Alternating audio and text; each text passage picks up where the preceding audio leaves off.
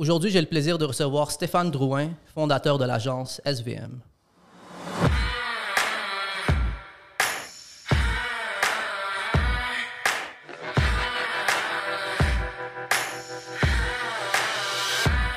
Avant son acquisition, SVM était une agence marketing avec une expertise reconnue nationalement dans le domaine du commerce de détail. Après sa vente, Stéphane a occupé plusieurs postes de direction, a fait du coaching et occupe aujourd'hui le rôle de vice-président achat québécois et développement économique chez Investissement Québec.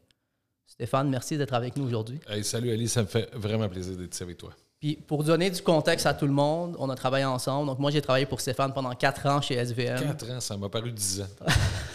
Je vais le prendre comme un compliment.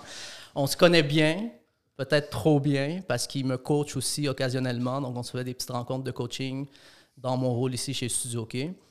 Euh, tu es aussi une des premières personnes à qui j'ai pensé là, quand j'ai lancé ce podcast. Euh, donc, je suis vraiment content qu'on puisse ah. euh, s'asseoir ensemble puis jaser. C'est un honneur. Merci, Ali. Je regarde ton parcours professionnel. SVM, agence Shopper Marketing, DG du Centre québécois d'innovation en commerce, coprésident du CA de Détail Québec, DG du Conseil québécois du commerce de détail, puis maintenant VP Achat québécois et développement économique. Je ne peux pas m'empêcher de te demander, là, en commençant, d'où vient cette passion pour le, le, le retail? D'où vient cette passion pour le shopper marketing? Écoute, elle est venue un peu par défaut. Euh, dans, moi, j'ai jamais eu de plan de carrière, j'ai jamais eu de, de, vraiment de. quand, on, étudie en administration, on, est des, à moins qu'on soit comptable ou vraiment un CFA, on, est des généralistes. Euh, donc, moi, mon, le seul plan de carrière que j'ai toujours eu, moi, je viens de deux familles d'entrepreneurs en Beauce, puis mon objectif dans la vie, c'était d'être entrepreneur. quand j'étais jeune, euh, j'avais 15-16 ans, j'étais ado, on me disait Qu'est-ce que tu veux faire dans la vie? Ben, Moi, je veux être en affaires. Fait que c'était mes références. Alors, mes, mes mon père, euh, toute ma, famille était des entrepreneurs. Fait que moi, pour moi, c'est ça. Fait que le, ma carrière m'a amené à faire un bac en. Ben, plutôt, mon, mes études m'ont faire un bac en marketing finance. J'ai beaucoup aimé ça. J'aime le côté très créatif du marketing, mais je suis aussi quelqu'un d'assez stratégique, donc très analytique. Fait que le côté finance m'amenait à ce côté-là. Puis éventuellement, ben, je, suis tombé dans une. Je voulais pas aller dans quand je sortais en marketing, puis je suis sorti de l'université en décembre 89. Donc en janvier 90, quand j'étais sur le marché du travail, il y avait très, très peu de jobs à l'époque. Il y avait les banques qui offraient des grosses, qui, des jobs, il y avait des grosses compagnies comme CPRI, le CN. Il y avait très peu d'emplois disponibles. Puis aller travailler dans les ventes, ça ne me tentait pas. Puis j'ai eu une opportunité de, travailler comme chef de produit dans une PME. Puis euh, je me suis retrouvé dans le parcours marketing, puis je me suis retrouvé là-dedans. Fait que, puis je me suis retrouvé dans une PME manufacturière de, de vélo, donc j'étais dans le produit de consommation. Fait que ça s'est comme placé de soi que j'ai découvert un, intérêt, une passion, le retail à travers ça. Fait Il y avait beaucoup d'entrepreneurs dans ta famille. Est-ce que tu as été impliqué dans les entreprises familiales très tôt ou tu regardais, tu observais ça de loin? Non, j'ai été impliqué beaucoup, puis c'est drôle parce que mon, on ne sait jamais ce que la vie nous amène. Moi, mon, dans le fond, j'avais du côté de ma mère euh, une, famille entrepreneuriale, de ce côté-là. Donc, euh, euh, mon, grand-père était boulanger, avait, créé un réseau de boulangerie. Donc, moi, quand, j'étais jeune, mon, ma mère, allait voir sa mère souvent, puis moi, j'embarquais, puis on n'avait pas les normes de salubrité qu'on a aujourd'hui, mais moi, quand elle arrivait, bien, elle allait chez sa mère, puis la, porte d'en face, c'est la boulangerie. Moi, je rentrais dans la boulangerie. J'ai toujours aimé ça. Mon père était concessionnaire auto. Euh, et euh, moi, souvent, le soir, quand il voulait me faire plaisir, c'est dit Viens faire tes devoirs au garage, puis, euh, puis il me donnait de l'ouvrage. Puis là, souvent, je m'assoyais dans son bureau, puis je le regardais travailler. Fait, que j'ai toujours baigné dans les entreprises. toute ma vie, ça a, été, ça, a été, ça a fait partie de, mon horizon. Est-ce que c'était bien vu, l'entrepreneuriat, dans le temps, comme métier ou comme, comme, comme carrière? Ben, tu sais, moi, je viens d'une région, la Beauce, qui est ultra-entrepreneuriale, qui est reconnue pour son entrepreneuriat. Fait que pour moi, c'était comme c'était comme bien vu. Sais, chez nous, les, les hommes d'affaires, t'en as. par rapport à, la, je dirais, au prorata de la population, c'était très développé. Donc, chez nous, c'était une référence tout le temps.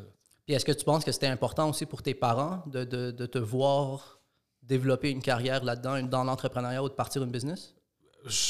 C'était pas, pas quelque chose qu'on jasait beaucoup. Tu sais, moi, mon père, j'aurais aimé suivre ses traces parce qu'à l'époque, euh, bon, j'étais très près de lui, puis j'avais beaucoup d'interactions avec lui quand il revenait de travailler. J'aimais ça, je posais des questions.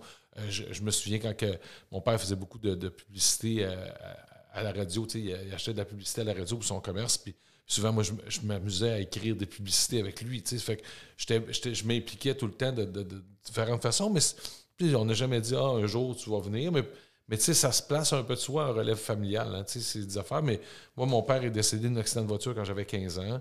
Euh, puis là, ça a un peu changé mon, mon, parcours. Probablement que dans mes attentes, c'est certain que j'aurais suivi cette voie-là, probablement. La, la voie, la voie s'est écartée, puis je m'en suis créé un autre éventuellement. Tu sais. Là, tu as étudié à l'Université Laval, administration des affaires, tu es allé chercher un premier emploi comme chef de produit. Combien de temps tu as passé dans cette entreprise-là? Euh, écoute, j'étais chez ProSic, une super belle entreprise de la Beauce qui, est encore existante aujourd'hui. Euh, et euh, j'ai vraiment eu un privilège parce que j'étais, je sortais de l'université, j'avais 21 ans. Je voyageais à travers le monde de l'entreprise. Je m'occupais de tout ce qui était les trade shows, les, les, donc les, expositions partout. Je m'occupais des. Je travaillais avec des distributeurs. Donc, ça a été super magnifique. Puis, à un moment donné, comme je suis retourné en Beauce travailler, donc c'était à Saint-Georges, et à un moment donné, j'avais comme le goût d'en sortir, puis de sortir chez mes parents, puis tout ça. Puis j'ai eu une opportunité de venir travailler à Montréal euh, deux ans et demi tard. Fait que donc, euh, je suis allé travailler chez Multimark, euh, qui est aujourd'hui bon, le pain pomme, puis bon matin, etc. Fait que là, je tombais dans un produit de sport qui est très cyclique. Donc, on travaille un an d'avance la, gamme de produits d'après. donc, on est toujours dans un cycle déphasé où là, je tombais dans le produit de consommation à tous les jours. Dans un complètement, différent, mais je parti de, gérer des budgets marketing de 100 000 à 200 000 à gérer des budgets marketing de 3 millions, 4 millions. Fait un autre. Et là, encore là, j'ai été très privilégié parce que j'ai eu un, patron qui m'a vraiment pris sous son aile puis qui a eu le goût de m'apprendre. Puis, euh, et je travaillais avec des beaux budgets, dans des gros projets. Donc, euh, ça m'a permis de me développer beaucoup dans cette, optique-là. Et là, j'ai vraiment aimé toute la portion magasin, parce que le, pain, c'est une grosse section dans le magasin, beaucoup d'étalage, beaucoup de, mise en marché, puis tu sais, on carbure à ça. Donc, ça, moi, ça m'a vraiment développé cette passion-là que j'avais déjà initiée dans le vélo, parce que je travaillais beaucoup sur le terrain avec les magasins de vélo et tout ça pour développer de la mise en marché, mais là, ça m'a comme vraiment allumé sur tout le potentiel du marketing en magasin à l'époque. Puis Multimarque, c'est quand même une entreprise intéressante parce que tu as beaucoup de possibilités d'évolution professionnelle, tu peux apprendre, tu peux toucher à plusieurs éléments. Qu'est-ce qui t'amène un jour à, partir en affaires? Ben écoute, euh, j'avais toujours dit en sortant de mon université, j'avais un professeur à un moment donné qui est un ancien entrepreneur, c'est un chargé de cours, qui m'avait déjà dit, euh, qui, Stéphane, il dit, avant 30 ans, il dit, c'est pas le salaire qui est important, c'est l'expérience que tu vas chercher. Fait qu'il dit, accepte jamais des jobs pour le salaire, accepte toujours des, va chercher des jobs pour l'expérience. Puis si tu veux te partir en affaires, mais vise à 30 ans, puis d'ici là, va te chercher du bagage. moi, j'étais toujours dans cette optique-là de me dire, à 30 ans, il faut que je me parte en affaires. Fait que c'est vraiment un target. mon target, c'était 30 ans. Donc, quand j'étais chez Multimac, j'avais une belle expérience marketing, mais le côté que je n'avais pas développé, c'est le côté vente, que j'avais un peu mis de côté au, début à la sortie de mon bac. Donc, euh, et, par hasard, un hasard de la vie, quelqu'un d'une agence de marketing avec qui je travaillais avait un client euh, et puis, c'est tellement drôle. Il y avait un client qui cherchait un directeur vente et marketing pour, pour son entreprise. Euh, puis euh, il dit Écoute, j'aimerais ça, tu le rencontres. il dit, lui, il s'en va travailler pour la maison mère aux États-Unis. C'est une filiale canadienne. Puis il dit J'aimerais ça, tu le rencontres. Mais là, j'ai demandé C'est quoi? Ah, il, va te l'expliquer. Il va te l'expliquer. J'ai dit OK, fait comme je vais déjeuner avec le gars. Puis il m'explique. Mais là, il me dit jamais c'est quoi la compagnie il me dit écoute, il m'explique le mandat, puis la job, puis les ventes, puis faire les bureaux chefs des, des épiceries, puis le bureau chef des, des, des, des Zellers, puis de Walmart, puis Costco, puis euh, euh, le magasin spécialisé. Puis il dit jamais c'est quoi, là, tu. Puis je trouve ça super intéressant. Pas un gros budget marketing, c'est une petite compagnie, mais assez pour avoir du fun, tu. Puis, puis à la fin du mandat, à la fin de la rencontre, je dis écoute, là, il tu me dis c'est quoi, parce que ça m'intéresse, mais. Ouais, dit parce qu'on est un fabricant de litière pour ça. Pas le produit le plus sexy. Écoute, je passais de la catégorie d'une des plus glamour de, des rangées d'épicerie à une catégorie euh, tiens pour ça, c'est pas très sexy. Fait que, mais, mais j'ai accepté le défi, puis c'est drôle, c'était le même salaire. Hein. J'avais pas, pas d'augmentation de salaire, mais là, je me dis, je vais gagner une expérience extraordinaire, euh, vraiment de, développement marketing, puis de développement des ventes, puis de connaissance des. Travailler avec le bureau chef, travailler avec le magasin. J'avais une force de vente qui faisait les magasins. J'avais, tu sais, toute cette compréhension-là de l'écosystème, puis on gérait aussi de la marque privée. Euh, fait que j'ai dit, je vais aller me bâtir mon bagage d'expérience, puis là, quand je vais sortir de là, je vais être prêt. Puis j'étais là pendant quatre ans. Avec quel âge dans ce temps-là? J'avais, je suis rentré là à 26. j'avais fait un deux ans et demi à peu près chez, Multi, euh, chez, euh, chez Multimac, au, chez ProSic au début, un autre deux ans et demi chez, chez Multimac. Puis après ça, ben là, j'ai fait un 4 ans là. Puis euh, avec beaucoup de succès, c'est extraordinaire. Là, on a, moi, dans, ma division euh, produits consommation, on a passé les ventes de 9 millions à 13-14 millions, développé le marché de l'Ontario, de l'Ouest canadien, etc. Puis, mais, mais ce que j'ai appris beaucoup, c'était le côté retail encore. Tu sais, je travaillais Métro, j'allais chez Métro, on bouquait des annonces circulaires. Là, on, préparait une promotion en magasin. La force de vente allait présenter la promotion. Puis, puis là, quel matériel qu'on va mettre en magasin? Tu sais, moi, j'étais très tactique dans mon approche. Tu sais, puis euh, puis c'est ce qui a fait à un moment donné, j'avais encore mon objectif de 30 ans en tête, mon, target de me dire, moi, à 30 ans, là, mais là, l'horloge, là, euh, elle avançait. Là. Et, dans la dernière année, je te dirais, dans l'année le 28, 29, 30, là, euh, là, je commençais même à stresser. J'avais, j'avais pas d'idée encore. Puis j'avais, je commençais à regarder, à acheter des entreprises, puis je trouvais rien qui me faisait triper. Puis l'année de mes 30 ans, je me suis retrouvé euh, dans le congé des fêtes, là, chez nous. Là, je OK, là, faut que je trouve quelque chose. Puis à un moment donné, je me suis dit, qu'est-ce que, qu'est-ce que dans ce que je fais présentement pourrait être une opportunité? Puis moi, je me suis dit, autant dans ma job précédente chez Multimac, autant dans celle que je faisais, les agences de marketing, qui sont très bonnes, mais ils ne connaissent pas le point de vente connaissent pas quand tu exécutes un magasin. Puis moi, dans mon historique, souvent, c'était moi qui disais à l'agence Oui, ton idée est belle, mais maintenant, voici ce que j'ai besoin comme matériel en magasin. Voici comment on va la vendre au, gérant de magasin qui va nous donner un étalage sur le plancher parce qu'il va trouver ça que c'est cool. Puis le bureau chef va, nous donner une annonce parce qu'il trouve la promotion est, vendeur. Puis, donc, toute cette, cette connaissance-là du retail, personne n'avait ça.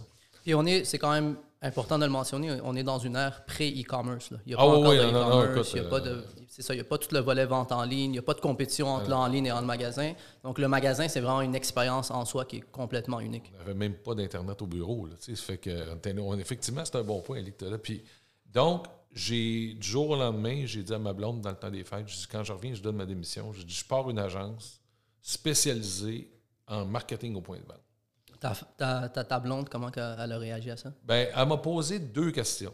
Ben, ma blonde a toujours, m'a toujours supporté dans tous mes projets, dans toutes mes, mes folies. Puis euh, c'est important d'avoir des gens de même dans notre vie comme ça. Je pense qu'Ali, toi aussi, tu as une conjointe qui te soutient. C'est dans les hauts et dans les bas, mais elle m'a posé deux questions à l'époque. Elle dit, euh, la première, elle dit Est-ce que tu sais que je suis enceinte?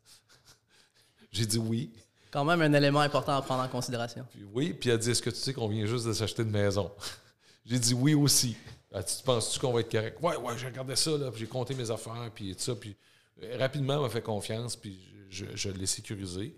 Je suis rentré le 2 janvier euh, au, travail. J'ai donné ma démission à mon boss, puis c'était tellement drôle parce que lui, quand j'ai dit bon, je m'en vais, c'est quand même quatre ans que j'étais là, puis euh, il était sûr que je m'en allais ailleurs dans une autre compagnie. Donc, je dit Qu'est-ce que tu fais? Je m'en vais chez nous, dans mon sous-sol, à mon compte. Veux-tu devenir mon client? C'est ça. Puis, non, finalement, je ne les ai pas récupérés, mes clients. Mais, euh, mais ça a été ça. Puis j'avais donné un mois de préavis. Puis ce mois-là, ben, ça va me préparer. Puis tout ça. Puis euh, du jour au lendemain, je me suis ramassé dans mon sous-sol chez nous. J'adore ce que tu dis. Puis j'aimerais qu'on le déconstruit un peu si, euh, si ça ne te dérange ah pas. Quand tu décides de te lancer, parce que là, c'est pas une phase de transition de six mois, un an. Tu as pris une décision pendant le temps des fêtes. Tu donnes ta démission. c'est combien de cash flow tu te donnes en backup dans tes, dans tes, dans tes finances personnelles, là, je veux dire? Combien de temps tu es capable de supporter sans avoir de revenus? Parce que ça, j'imagine, ça, tu dois le prendre en considération. Puis surtout, dans le contexte où tu viens d'acheter une maison, il y a un bébé qui s'en vient, il y a plus de dépenses. Donc, cette planification financière-là, comment elle se fait? Ben, écoute, euh, j'ai toujours, j'ai un bon côté, comme je disais tantôt, très cartésien, mais à la fois très, très créatif. Mais mon côté cartésien a certainement pris le dessus là-dedans. Puis moi, je m'étais donné euh, 4 à 6 mois de, fonds de roulement. Je m'étais dit, si jamais ça va mal, puis si jamais si je m'étais dit, j'ai pas de revenus pendant 4 à 6 mois, bien, je suis capable de passer au travail. Fait que dans le fond, je m'étais donné comme à peu près jusqu'à l'été euh, pour me dire, là, je suis correct, puis je devrais être capable au moins d'avoir assez de revenus pour, pour couvrir mes, mes, besoins financiers de base. puis, puis, puis l'autre affaire, Ali, je m'étais dit, au pire, aller, je dis, je vais retourner travailler. Au pire aller, je vais prendre une sideline, je vais faire des contrats dans d'autres choses. Je vais, au, au, pire aller, je retournerai tout simplement travailler. mon parachute, c'était moi. C'est-à-dire que je me faisais confiance que si ça ne marchait pas.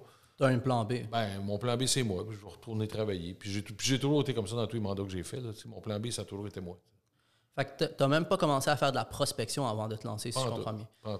Les premières journées, tu es dans ton sous-sol, c'est quoi? Tu dois penser à un nom d'entreprise, tu dois penser à un logo.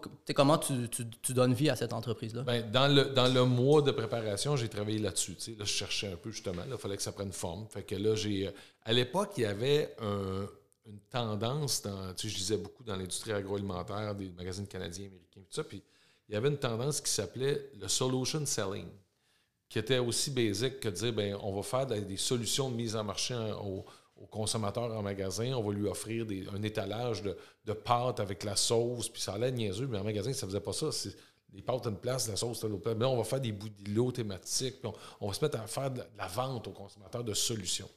Fait que la solution SVM à l'origine, ça s'appelait Solution Vente et Marketing. Puis c'était vraiment l'origine du nom parce que je m'étais dit, ah, ben c'est cool, Solution Selling, Solution Vente et Marketing. Puis, puis qui représentait l'idée de, c'est du marketing, mais pour vendre en magasin. C'est pas juste du marketing pour faire des, images puis des belles choses, c'est vraiment aussi dans une optique de, générer des ventes. Fait que j'avais parti vraiment comme ça. Puis c'était drôle parce que le logo à l'époque, euh, qu'un de mes amis m'avait fait, euh, c'était, S, V et M en gros, mais en, trame, de fond, puis avec solution vente et marketing écrit dedans. Fait que ça a parti comme ça. Puis, mais, puis là, ben, c'était vraiment drôle parce que je me suis retrouvé la première journée. Puis j'ai encore ce feeling-là, je vais t'en parler, là, puis j'ai encore le feeling là, quand je me suis retrouvé à mon bureau. Là, euh, j'avais un bureau dans, dans, une des chambres à l'époque de, bébé qui, qui on n'avait pas d'enfant encore. Fait j'avais une des chambres, j'avais transféré au bureau. Puis là, j'étais assis, j'avais une espèce de feeling d'euphorie, de liberté, de c'était comme wow! L'excitation. Ah oui, vraiment. c'est un monde d'opportunités. Puis, euh, puis écoute, j'ai. Puis là, je me suis mis à appeler du monde. Puis du monde, je connaissais. Puis écoute, as-tu des projets, as-tu des mandats? Puis, puis j'ai fait de la pige. J'ai fait, fait des mandats pour d'autres agences. Puis en, disant toujours, je ne veux pas faire des mandats euh, incognito, je veux faire des mandats en partenariat. Fait que si je vais t'aider dans un projet, dans un client, je veux quand même, je te dis pas de promouvoir mon agence, mais je veux quand même te dire, ben, il y a Stéphane Drouin de SVM qui est venu nous aider. Fait que sinon, j'embarquais pas. Fait que finalement, j'ai eu des beaux mandats, des beaux projets. Puis là, ça m'a permis de, de, au moins commencer à, me nourrir rapidement. Puis ça n'a pas été long que j'ai commencé à générer un, un, petit peu de revenus, me faire un fonds. Est-ce que tu avais quand même de la compétition? Parce que c'est très niche, puis c'est pas, on dirait que c'est pas un, c'était pas autant développé qu'aujourd'hui, le, le, le, le, shopper marketing qu'on appelle. Mm-hmm. Euh, est-ce que tu avais beaucoup de compétition? Puis si tu n'avais pas de compétition, est-ce qu'au contraire, ton désavantage, c'est qu'il fallait beaucoup éduquer pour faire comprendre la valeur ajoutée? Tu touches exactement le bon point. Tu sais, dans le milieu marketing à l'époque, tu avais des agences de pub, tu avais des agences de promo, de promotion, tu avais des agences de design, du packaging, du, euh, tout de l'image, tout ça. Puis, tu avais les RP, les relations publiques, mais, mais, mais ce que je faisais, ça n'existait pas. Alors, le défi, c'était vraiment de. Tu sais, je disais aux gens, mais je suis une agence de marketing en magasin. mais quoi, tu es une agence de promo? Ben oui, on fait de la promotion, puis on fait du, on fait du matériel au point de vente aussi, puis on fait du. Fait que c'était toujours d'éduquer sur ça. Puis, tu sais, moi, je pense qu'en affaires, puis je le vois dans d'autres entrepreneurs que j'ai coachés dans des startups, c'est toujours de pogner ton premier client structurant. Ton premier client qui va te donner ton espèce de statement, puis qui va, te, il va te donner ta raison d'être, puis qui va te placer sur la traque. Tant que tu n'as pas ce client-là, ben là, tu fais des petites affaires à gauche, des petites affaires à droite, mais, mais tu n'as jamais cette espèce de, de, de, preuve de concept-là que tu es capable de prouver que c'est ça que tu fais dans la vie. À toi-même et au marché, oh, Oui, oh, oui, à tout le monde. fait que, puis moi, j'ai été chanceux parce que euh, ben écoute, la première année était difficile. La première, pas la première année, jusqu'à l'automne, jusqu'à décembre de la première année, euh, je suis tombé un peu dans un mode. Il y a une petite dimension personnelle là-dedans, mais tu sais, moi, mon, père étant décédé, j'étais jeune, j'ai pris beaucoup en charge ma famille à l'époque, puis ça, euh, pas financièrement, mais, mentalement, puis familialement parlant, j'étais beaucoup le pilier de la famille quand est arrivé, euh, quand on a, eu notre bébé, puis tout ça, puis ça m'a mis dans la même posture un peu de survie et de responsabilité que j'avais à l'époque euh, eu quand mon père est mort. Alors là, là, j'avais l'espèce de, sécurité financière d'être en affaires puis que tu n'as pas de revenus garantis. Puis là, euh, là j'avais la famille que, que, je voulais être le, pilier familial puis supporter. Puis là, ben, je me suis mis à travailler des heures de fou. Écoute, je pense que je travaillais 20 heures par jour. Puis là, je prenais tout ce qu'il y avait, puis tout ce qu'il y avait, puis tout ce qu'il y avait, jusqu'à temps qu'un un bon matin, le 2 novembre au matin 1998, puis je le fête encore maintenant chaque année. Pour moi, je, je le fête parce que c'est un, un, changement dans ma vie important, mais il y a un matin, euh, ma blonde est là, j'ai ma, petite fille Elodie sur moi, puis Euh, j'étais assis dans, on avait une grosse chaise berçante dans la cuisine. Puis j'étais assis. Puis, puis là, je devais partir à, au centre-ville. Il y avait un événement auquel je participais. Puis on me regarde, elle dit Tu t'en vas pas? Elle dit, tu vas être... Je dis pas un mot. 5-10 minutes après, elle me dit Tu t'en vas pas, là, tu vas être en retard. Là, et là, je me suis mis à broyer, puis j'ai broyé pendant trois jours. Ah oui. Ah, écoute, j'ai vraiment. T'as craqué. J'ai craqué bien raide. Puis parce que là, j'étais bien trop en survie. ça n'avait aucun bon sens. Puis, tu sais, c'est comme toute, mon histoire d'adolescence me rattrapait, puis tout ça. Puis, puis ça a été. J'étais en burn-out pendant, pendant trois mois. Est-ce que tu as remis en question ta décision de partir ta business à ce moment-là? Non, jamais. Même pas? Même pas. J'appelle ça de la chance, mais je pense que la chance, on l'a bâti, là, mais j'ai été chanceux parce que j'avais des gens qui m'ont aidé. J'avais des mandats, là. Donc, j'ai un de mes amis qui avait une agence de pub euh, qui faisait aussi la promo. Euh, il a récupéré des clients pour moi. Il, m'a repassé après. Là, il, a livré mes mandats. Euh, ça fait que j'ai été capable. Puis là, il m'a envoyé de l'argent. Puis là, tu sais, fait, Puis quand j'ai, au mois de février, au début février, là, je me sentais correct pour recommencer un peu. Là.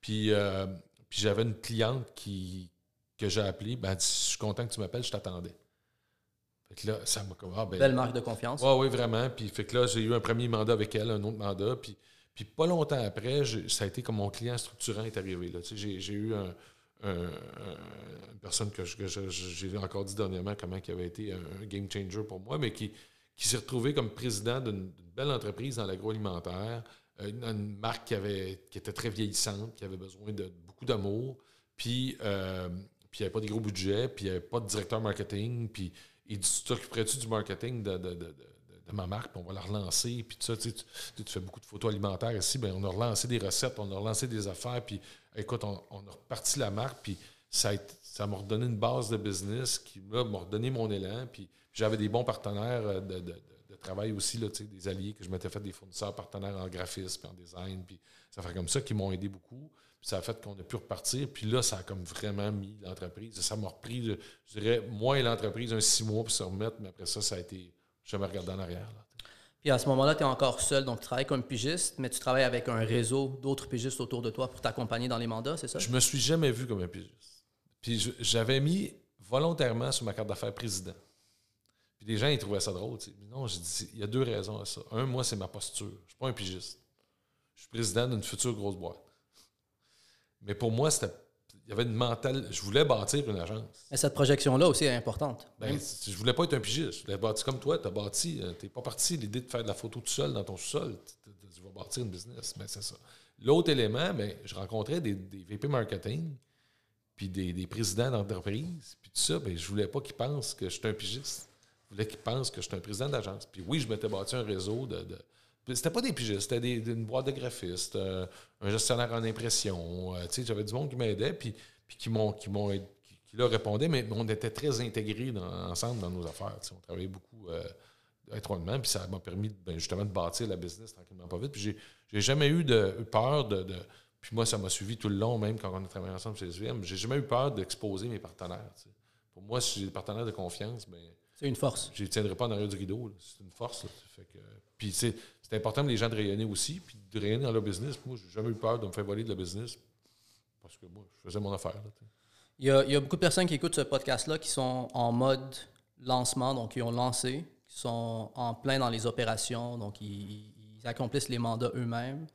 Puis leurs ambitions, c'est d'engager une première ressource, que ce mhm. soit à temps partiel ou à temps plein. C'est quoi le point tournant pour toi pour te dire je suis prêt à engager une première personne? c'est tellement un moment croustillant. Puis, dans le domaine du service aussi,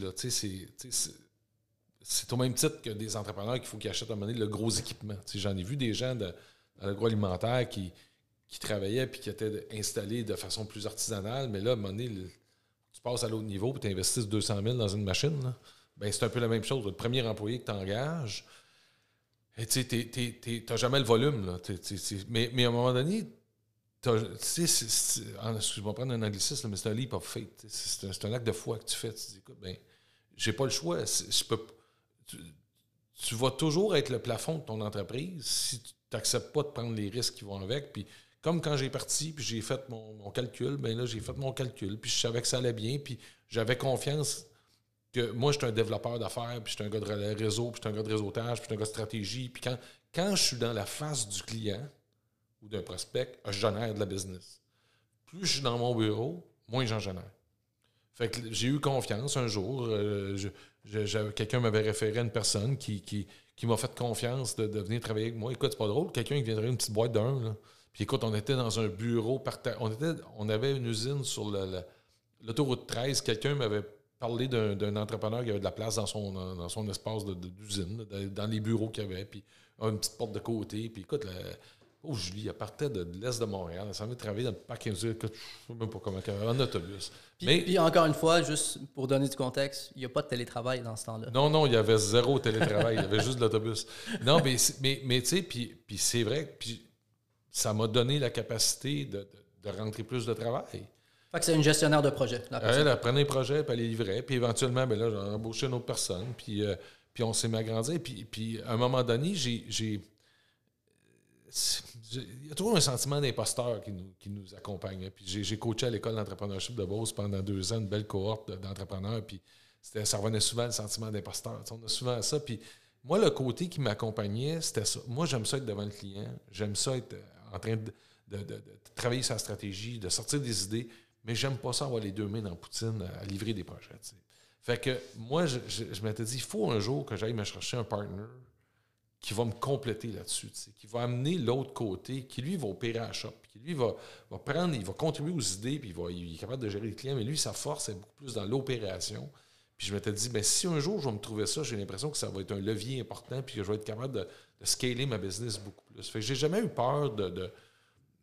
tu sais, tu peux être propriétaire tout seul d'une petite tarte, ou tu peux avoir une grosse portion d'une plus grosse tarte. Moi, j'ai jamais eu peur de partager la tarte. je me dis, ben, plus la tarte est grosse, il y en a pareil pour tout le monde. Puis je n'aurai pas faim. Fait que moi, pour moi, c'était important. Fait que, puis un jour, ben, c'est ça, j'ai rentré un partenaire qui, quand on était, on était rendu j'ai rentré un partenaire qui, euh, qui m'a aidé à développer la business dans ce temps-là. Comment ça s'est passé, cette introduction-là? Comment tu as appris à le connaître? Puis comment surtout tu as. Parce que rentrer un partenaire, c'est comme, comme un partenaire de vie aussi. Là. On passe 8-10 heures par jour avec cette personne-là parfois. Comment tu valides que c'est la bonne personne? Ben, quelqu'un m'avait référé euh, un, une de ses connaissances qui avait travaillé longtemps dans le domaine de marketing, mais au niveau des, détaillants. Fait que une belle expertise, il y avait tout aussi au niveau de la mise en marché, tout ça. une belle expertise complémentaire. Fait que, puis qui était disponible dans, une phase de vie où il était disponible. J'avais dit, ben regarde, viens travailler avec moi. Je vais te payer euh, les heures que tu fais, puis je vais te payer les mandats qu'on fait, puis on va apprendre à se connaître. Puis si ça va bien, ben à un moment donné, on, on rentrera partenaires ensemble. Puis j'avais déjà un partenaire silencieux qui était mon beau-père, qui, euh, était venu m'aider à l'époque, puis qu'il euh, n'était pas impliqué dans le business, mais il m'avait aidé à me partir au début, puis il m'avait introduit à du monde. Puis financièrement, il avait investi un petit peu quand, quand j'ai scalé un peu, j'avais besoin d'argent. Fait que, fait, que, fait que lui, il est rentré là-dedans, puis éventuellement, au bout de 6 mois, on s'est aperçu que ça allait bien, puis qu'on était capable de travailler ensemble. On était deux gars très, très, très différents. On était capable de bien travailler ensemble, partager les mêmes valeurs. Fait qu'éventuellement, euh, euh, j'ai offert de, on, s'en était parlé d'avance. Je dis, regarde, moi, si ça va bien, mais on, sépare un tiers, un tiers, un tiers, puis on va se partager la business comme ça, puis on va, euh, on va développer, puis on trouvera une façon que tu rentres, que ça soit adéquat. Est-ce que ça a été fait dans les règles de l'ordre avec une charte d'actionnaire? Est-ce que tout a été bien discuté ou est-ce que ça a plus été fait un peu plus amicalement puis un peu moins, un peu moins de due diligence? Autant je peux pas dire aller dans toute ma vie une poignée de main, pour moi, c'est aussi fort que n'importe quel contrat que je vais signer. Autant qu'en actionnariat, une convention d'actionnaire, c'est la plus belle chose que tu peux faire pour te rendre service. Je ne comprends pas des entreprises qui n'ont pas de convention d'actionnaire, qui n'ont pas de, Puis tu vois cette convention-là, parce qu'un jour, on est arrivé à une séparation. Il y a toutes sortes de bonnes et de mauvaises raisons. À un moment donné, on n'était plus sur la même longueur d'onde, puis on, a décidé de se séparer. Mais cette convention-là nous a servi de, de, de, c'était là, sorti du Comment ça marche? Regarde, t'écris là-dedans, puis on voit. Je ne dis pas que ça se fait toujours sans, sans, sans, grincement dedans, là, mais au moins le cadre te défini. J'en ai vu des histoires d'horreur, là. Écoute, des histoires de séparation d'entreprise, pas de convention, là. Fait que non, puis ça, ça. Fait que ça, pour moi, c'était. C'était vraiment obligatoire dès le départ. Là. On va se faire une bonne convention d'actionnaire. On va, on va se mettre sûr que tout le monde est à l'aise. Puis que. Après ça, tu amènes dans le fond du tiroir, puis euh, adore. Sais tant, que tu n'en as pas besoin. Idéalement, adore. Si adore pas, c'est parce qu'il commence à avoir quelques petits pépins. Puis au moins, c'est à ça que ça sert. C'est à ça que ça sert, ça définit le cadre. Fait que tu sais qu'au moins, pour moi, c'est comme une police d'assurance. La journée qu'on a besoin, ben, en cas d'urgence, tu ouvres le tiroir et tu prends en convention. Puis, écoute, la raison pourquoi j'ai posé la question, c'est vraiment c'est ce que tu viens de dire. Là. Il y a beaucoup de personnes qui se partent en business. Parfois, c'est un ami, parfois, c'est quelqu'un avec qui ils ont étudié. Puis, euh, ils n'ont pas la perspective de peut-être dans 10 ans, là, on n'aura pas la même vision. Puis, à ce moment-là, qu'est-ce qui se passe? Fait qu'effectivement, cette convention-là, de prévoir pour le pire, puis on espère, pour le mieux. Oui, puis ça définit pas juste ça, ça définit ça, mais ça définit aussi, aussi toutes nos règles de fonctionnement. Tu nous autres, dans notre convention, on avait établi que 50% des profits annuellement étaient remis à la compagnie, puis 50% était mis en dividende. C'était écrit dans notre convention. Fait qu'à chaque fin d'année, on ne se cassait pas la tête pour se poser la question de ce qu'on fait avec le 100 000 de profit qu'on a fait. Non, on a dit qu'à la fin de l'année, on, se séparait 50-50. Qu'on fasse 25 000, 100 000 ou 300 000, on se séparait le, pot comme ça. Jusqu'à temps qu'à un moment donné, on l'a retiré parce que là, pour des, raisons financières où la compagnie n'était plus au même, au, même besoin, on a, on a, changé la convention. Mais tu mets des, c'est des règles de fonctionnement aussi en actionnaire. Tu établis d'avance ton cadre de fonctionnement. Tu sais, si tu t'entends bien quand ça va bien, tu vas t'entendre bien quand ça va être plus croustillant aussi parce que ça va être établi. Pas de questions. C'est le temps de mettre les règles du jeu. Là. Fait qu'on s'établit. OK, on fait ça. On fait, non, je suis pas d'accord. Pourquoi tu n'es pas d'accord? Si tu n'es pas d'accord au début, là, imagine-toi comment tu vas pas d'accord après. C'est peut-être une bonne idée de recostionner, en fait. C'est des, écoute, j'en ai vu des histoires d'horreur, tu en connais autant que moi, là, mais c'est.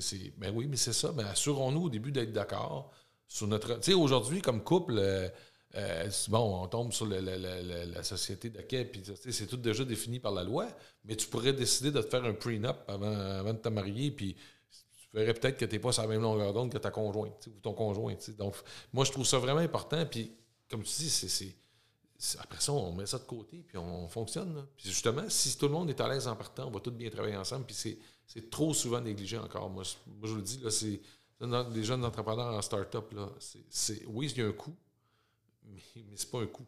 C'est, une, valeur ajoutée pour le futur. ça va vous protéger de dépenser des dizaines et des dizaines de milliers de dollars en frais d'avocat euh, plus tard. Là, tu as quelques employés, tu fais venir un, partenaire, un troisième partenaire qui n'est pas silencieux cette fois-là. Euh, c'est quoi les moments marquants de l'entreprise de SVM? C'est quoi les moments où est-ce que tu as senti que l'entreprise a pris son envol, où on est sur, on est sur une, croissance incroyable. est-ce qu'il y a eu des mandats ou des clients ou un moment fort qui a changé un peu la, trajectoire de, l'entreprise? Oui, bien écoute, certain qu'au début, nos premiers clients, plus on avançait, plus on, se faisait remarquer euh, dans nos programmes qu'on faisait en magasin. on le voyait, les entreprises voyaient ce qu'on faisait en magasin, je vais appeler ça pas juste de la beauté, mais de la pertinence. De la pertinence des promotions, de l'efficacité des programmes, euh, du feuillet de vente à présenter aux gérants d'épicerie jusqu'au matériel en magasin, au type de matériel. C'était toujours ça coche. Ça fait que nos programmes performaient beaucoup. Puis à un moment donné, ça s'est mis à ça s'est mis à se parler. Puis tu sais, souvent, ben, le, chef de marketing d'une place s'en va à une autre place. Puis là, ben, t'amènes. Puis fait qu'on a beaucoup bâti comme ça. Puis écoute, rapidement, on est passé de, de je me souviens, après la deuxième année, on était quatre. On est passé à huit à 12 en trois ans.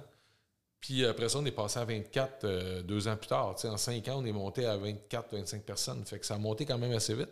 Puis un, jour est arrivé, tu, parles de shopper marketing depuis le début, mais le shopper marketing, ça n'existait pas. C'était nous, on faisait du marketing au détail. Puis c'est, il est arrivé un événement à un moment donné où avec Procter Gamble, qui est un leader mondial de, du marketing et tout ça, euh, on avait des, j'avais des connaissances dans le bureau de Québec de, de, Procter Gamble. Puis euh, moi, souvent, j'ai sollicité à faire des mandats, puis tout ça. Puis à un moment donné, ils nous ont dit écoute, il y a, l'équipe de marketing de, Toronto qui cherche une agence pour euh, s'occuper de tout le marketing qu'on fait chez Jean Coutu. On fait beaucoup de programmes spécifiques à Jean Coutu. Puis on aimerait ça que vous pitchiez, ils cherchent des agences pour pitcher, on aimerait ça vous référer. Ben, OK, on, on, fait, on va le faire. Puis c'était vraiment du marketing en magasin, puis tout vraiment intégré, détaillant. Puis fait qu'on fait notre affaire habituelle. Nous autres, on fait notre analyse de marché, notre analyse de terrain, notre analyse de la circulaire. Puis on, tout, on avait vraiment une méthodologie assez bien développée. Puis on présente notre programme, puis on est super content de ce qu'on fait. Puis, euh, puis finalement, euh, on pitchait contre deux agences de promotion. Puis euh, et finalement, on reçoit un appel de la fille de Toronto qui dit oh, dit, on, est vraiment content de savoir que vous connaissez le shopper marketing. Pardon? tu parles? oui, oui, ben, c'est ça que vous faites, du shopper marketing. ben, c'est quoi ça, du shopper marketing? Ben, voyons, c'est ça que vous faites? Elle dit, Ben, ça, c'est interne chez nous, là, mais parce qu'à l'époque, c'était Procter qui avait développé ça, le shopper marketing. Un marketing au consommateur en mode d'achat. Ça fait que là, elle dit vraiment, toute votre façon de travailler, c'est vraiment ça. Puis elle dit, nous autres, présentement au Canada, tous nos agences de shopper marketing, c'est des agences américaines qui font des mandats pour le Canada. L'agence de Walmart fait des mandats pour Walmart, l'agence de Costco fait des mandats pour Costco. On a engagé une agence américaine qui fait des mandats chez, chez Loblaws. Mais elle dit, on n'a pas d'agence au Canada en shopper marketing. Fait qu'elle dit, si ça vous tente, on va vous prendre pour le mandat chez Jean Coutu, mais on va vous, vous, vous offrir d'autres opportunités. Et en même temps, on va vous inviter à nos formations internes sur la pratique du shopper marketing. Et là, c'est un client hyper structuré. Un, c'est Procter Gamble.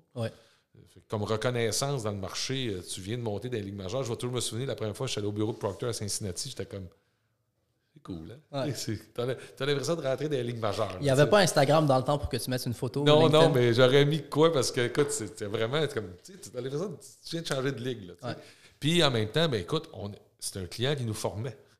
Fait que c'était vraiment une relation à deux, deux, sens parce qu'eux nous formaient sur leur expertise. Nous, on la reprenait, mais après ça, éventuellement, mais le shopper marketing, il y a d'autres entreprises, Nestlé ont développé, euh, plein d'autres entreprises sont intégrées cette pratique-là qui est devenue maintenant, après ça, common knowledge, qui est devenue une pratique globale. Mais, mais nous, on était, avait une longueur d'avance. Ça faisait déjà, quand ça a sorti, de façon générale, ça faisait déjà deux ans qu'on en faisait avec une historique puis des projets. Puis là, on a, on a augmenté notre base de projets chez Procter euh, de plus en plus. Puis éventuellement, on a eu euh, l'équipe de Weston Québec, parce qu'on faisait des projets pour Procter au Québec, mais aussi à Toronto.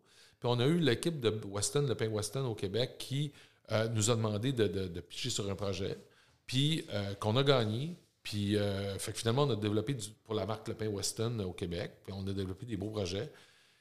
Puis là, finalement, l'équipe de Toronto, de Weston aimait beaucoup ce qu'on faisait, l'équipe marketing. Puis là, à un moment donné, ils nous ont amené à pitcher à Toronto euh, euh, sur, sur, trois projets. Euh, trois de leurs marques, la marque Dempsters, qui était le pain de base, la Country Harvest, puis l'autre marque, je ne me souviens plus.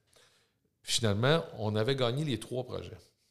Mais là, le, pauvre VP marketing, qui nous avait amené là juste pour faire plaisir à son équipe marketing, là, il était mal pris parce que l'autre agence de Toronto, c'était son ami. C'est souvent comme ça que ça se passe dans l'industrie. Ben oui, écoute, c'est une business relation. Tu, gardes tes clients comme ça, mais tu peux les perdre aussi vite pour la même raison. Tu sais. Et, euh, d'ailleurs, c'est comme ça qu'on a perdu Weston un jour. Mais euh, ce sera une histoire d'entrepreneur, une cicatrice d'entrepreneur, je t'ai raconté tantôt, mais, mais ça a été. Puis là, ben, finalement, écoute, il s'est assis avec moi, puis il dit Écoute, théoriquement, je devrais tout vous donner, mais là, je, dois garder mon fournisseur euh, local aussi. tu sais, fait que là, il, a, de trouver des raisons. Et, et il m'envoie une espèce de balcourbe en me disant Écoute, il dit Je serais prêt à te donner les, ces deux marques-là euh, si tu trouves un bureau à Toronto. Ben, je dis OK. Why not? Euh, tu me donnes-tu euh, un mois? la face a changé parce que c'était pas ça son plan de match pendant tout. Fait que j'ai dit Oui, oui, mais ça me prend du monde local. Là. Je dis Oui, oui, tu vas du monde local. Mais je dis Le service clientèle va être local. Est-ce qu'on va produire? On va produire à l'agence. Puis je dis OK. Fait que là, finalement, puis ça a donné que j'ai eu une, des, chargés de projet de mon équipe, à l'époque qui avait vécu un drame familial important, puis qui avait le goût de changer d'air. Puis, euh, c'est elle qui s'occupait de Weston au Québec.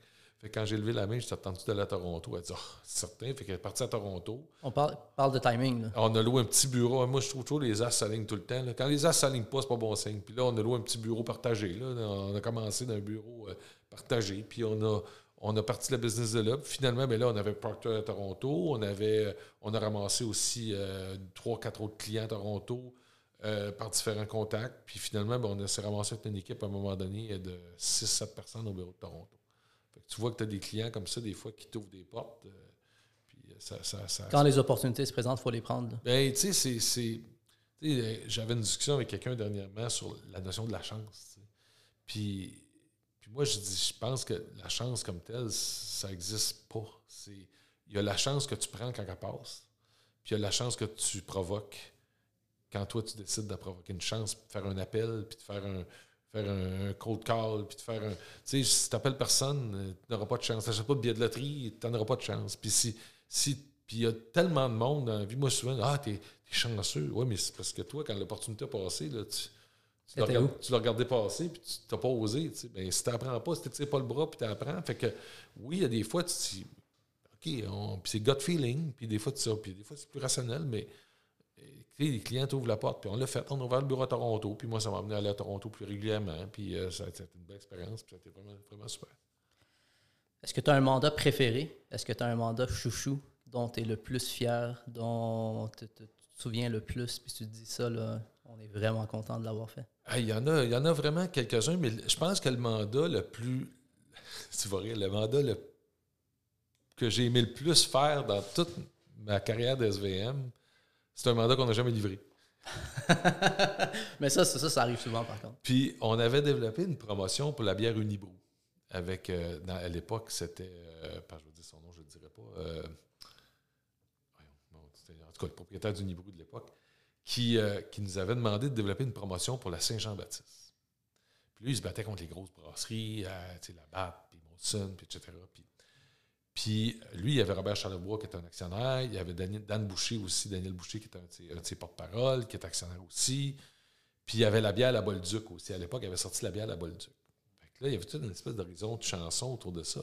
Puis on avait sorti une promotion pour monsieur, euh, son nom, puis on avait dit on va faire une promotion avec des, mini-CD dans les caisses de bière. Des CD de trois tonnes de la Saint-Jean-Baptiste, de la Bolduc à Daniel Boucher. Puis là, on avait tout développé. Quand on a travaillé avec une compagnie de studio, de, des, producteurs de musique, puis on avait tous les droits. Puis tout, écoute, c'était incroyable. Ça, revenait à un prix, je pense, ça coûtait 25 cents ou 10. Puis écoute, on avait, on avait produit un million de 10, puis on mettait ça dans les caisses. Ça fait que tu avais ton disque gratuit dans le. ça a été produit et exécuté, là? Non, non, non, ça n'a jamais été exécuté. Écoute, là, là, la, monsieur, euh, André Dion, monsieur Dion, un, entrepreneur extraordinaire, mais un vrai entrepreneur de, de, de décision, euh, c'est carré. Fait qu'à un M. Dion, la veille, il partait en Europe pour un voyage d'affaires, puis la veille, on va lui présenter la promotion finale avec le budget, puis tout, puis hey, c'est écœurant. Puis là, il fait venir ses gars, tous ses gars de vente, puis là, tout le monde, tout le monde, tout le monde, tout le monde puis hey, ça, les étalages qu'on va chercher dans les magasins, tout ça, puis l'attraction, puis tout ça. Parfait. Fait que le lendemain matin, moi, j'ai réuni tout notre monde. On avait de l'interne, puis de l'externe, le producteur, puis de la musique, puis tout le monde. Tout le monde était assis autour de la table dans ma salle de réunion. Il est comme 9 h le matin, puis M. Dion prenait l'avion la veille au soir pour l'Europe. Fait qu'on s'installe dans la réunion. Le temps de faire le tour de table, que tout le monde se présente, mon, adjointe, a cogné à la porte, puis elle dit Stéphane, elle dit Monsieur Dion voudrait te parler. Oh, oh. Fait que finalement, il dit Ah, écoute, j'ai pensé à ça dans l'avion. Oui, on fera pas ça. Oh my God. Et il dit on va faire la grosse Bolduc à 25 cents, au prix d'antan. Pardon? Ouais, il dit on fait, t'achètes une caisse, puis t'as une grosse Bolduc à 25 cents. Il dit ça va être ça notre promotion. Fait qu'il dit faites-moi du matériel pour faire ça. Wow. Là, ben, j'étais rentré dans la, dans la, salle de réunion. Je dis, gars, ça, je m'excuse, finalement, la promotion, on la fera pas. Revirement de situation. Mais ces genres de promotion, je l'aurais vraiment aimé voir en magasin, mais j'ai trouvé extraordinaire. Mais on a fait des bons programmes. Je, je croisais dernièrement une, ancienne cliente dans un, dans un dossier que je, travaillais, puis. Euh, mais juste avant, juste avant, parce que il faut, faut, que je m'arrête là quelques, quelques instants. Euh, vous avez travaillé fort là, sur toute une campagne, c'est original. Il y a beaucoup de monde qui est impliqué là-dessus. Euh, il y a des artistes là-dedans, là, je veux dire, c'est des personnes qui ont, je ne veux pas dire un ego, mais une fierté par rapport à ce qu'ils font. Comment tu gères après ça le moral des troupes dans une situation où, tu sais, on a travaillé fort là, pendant, je sais pas, plusieurs semaines, puis là, tout d'un coup... Je te dirais que, ben, c'est comme ça, tu développes une certaine résilience, mais... Parce que toi, comme entrepreneur, tu l'as, mais l'équipe, c'est pas nécessairement le genre de mindset qu'ils peuvent toujours avoir. Ben, en termes de leadership, tu regardes, on mange la claque, puis on s'en Puis c'est pas qu'on a fait un mauvais travail, c'est que le client change d'idée. Mais je vais t'avouer honnêtement, je vais commencer un peu par la fin en disant ça, mais c'est un peu ce qui m'a brûlé de mon métier d'agence de, marketing à la fin. C'est que ça arrivait trop souvent que des beaux programmes qu'on présentait, qui étaient acceptés, puis là, parce qu'un VP ou un président ou quelqu'un ou un changement d'orientation de l'organisation, ben, soit au début, ou même des fois à moitié, des fois presque à la fin, on se fait dire ah, finalement, on ne le fera pas. Puis là, on, nous payait. Alors, je vais te payer. Là. Oui, mais moi, c'est pas ça que j'aime dans la vie. Ce que j'aime, c'est faire de la stratégie puis l'avoir. L'avoir en exécution. Comme toi, si tu faisais des photos puis ils sortaient jamais. Euh, si tu veux accoucher de quelque chose, là, si tu veux que ça prenne vie puis ça prenne forme, tu... ça, c'est le bout à la fin qui m'a usé. Fait qu'à un moment donné, on, en a toujours eu de ça. Je te dirais, à la fin, on en a eu davantage. Le marché avait changé, puis ça, ça commençait à amuser, cette portion-là. J'étais comme rendu écœuré de dire ben, je travaille fort sur la stratégie, mais je vais du jus de cerveau. Puis à la fin, mais, le jus de cerveau, on, on nous applaudit, mais. On ne voit pas le fruit de, de- Ouais. de notre travail. Exact.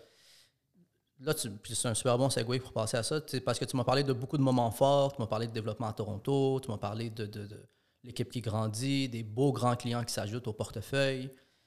C'est quoi les moments de turbulence par lesquels tu as dû passer? Est-ce qu'il y a eu des moments d'insécurité financière, des moments où est-ce que tout d'un coup, janvier, février, mars, ça se passe super bien, puis là, tout d'un coup, il y a un gros creux.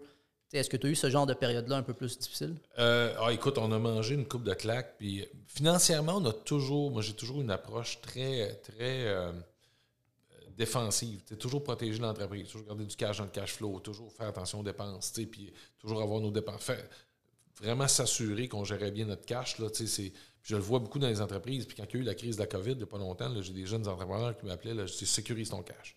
Ton loyer, toutes tes affaires. Sécurise le cash, après ça, tu t'occuperas de gérer la crise. comment sécuriser? On- moi, j'avais beaucoup une approche qu'on mettait de l'argent de côté. Comme c'est- sécurisait 50% de nos profits chaque année. Fait qu'on avait du cash flow, on avait quand même un buffer. Euh, je te parlais du développement Toronto, moi, te parlais de l'envers de Toronto. Une bonne journée, euh, je suis, euh, je m'en vais à Toronto, chez Procter Gamble, il y avait un nouveau, euh, un nouveau directeur marketing qui prenait la place du gars avec qui on travaillait, qui quitter. Sur- On travaillait sur un super de promotion, un programme qu'on avait fait au Québec qui avait très bien marché et qu'on nous avait demandé pour l'année d'après d'amener au niveau canadien. Fait que c'est un programme qui a un budget de à peu près 2 millions de dollars. On avait à peu près, je te dirais, euh, 300 400 000 d'honoraires là-dedans. C'était un gros projet. Écoute, pour nous autres, c'était encore monter un autre step. C'était vraiment un super programme. Fait que j'allais rencontrer ce gars-là pour faire la mise à niveau du programme, puis on était rendu. Puis, puis, en parallèle, euh, j'allais voir euh, le nouveau vice-président marketing de Weston qui, qui venait de rentrer, la même journée. Fait que le matin, j'arrive à l'aéroport, pogne mon char de location, m'envoie chez Procter Gamble, j'ai ma petite valise avec moi. Puis là, je rencontre le gars, puis euh, ah, il me dit euh, ouvre pas ton sac. Don't bother. Don't open your bag. Je dis, Why not? Non, il dit, moi, il dit, euh, j'ai été un, un peu cocky. Là, tu sais. il dit, moi, j'ai- euh, j'ai tout regardé ce que mon prédécesseur faisait. Là. Puis il dit, je remets tout en question. Il dit, je fais un, un gel de tout, tout, tout, tout, tous les projets. Ah oui. Il dit, ouais, ouais. il dit, je, je, je veux tout revoir. Je dis, OK. Puis je, dis- je me souviens d'avoir posé la question. Je dis, And when is it gonna unfreeze? Fait, ah, il dit, euh, dans votre cas, il dit, je pense que ça dégèlera jamais. fait que c'était clair. là. J'ai dit, qu'est-ce que tu veux dire? Ah, il dit, moi, je l'aime pas, ce projet-là, puis je comprends pas qu'on fasse affaire avec une agence du Québec. J'avais, écoute, là, si tu comprends que c'est un gros projet, on a travaillé. Ben, non, tu m'enverras tes factures, là. Dis- Dis-moi qu'est-ce qu'on vous doit sur ce que vous avez fait, là. Justifie-moi le temps que vous avez mis, puis ça, puis je, je vais te payer, là.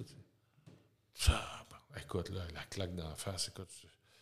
Ah, je dis, OK, ça a duré, le meeting a duré 15 minutes, là. Fait que là, je pars, je m'en vais, là, je m'en vais d'un mec d'eau, pas loin de chez, chez mon autre client, puis là, écoute, là, j'étais comme un peu sous choc. Non, ça fait partie de la game, tu sais. C'était beaucoup d'argent, là. Je faisais, je facturais 6 millions. Tu parles d'un projet de 2 millions.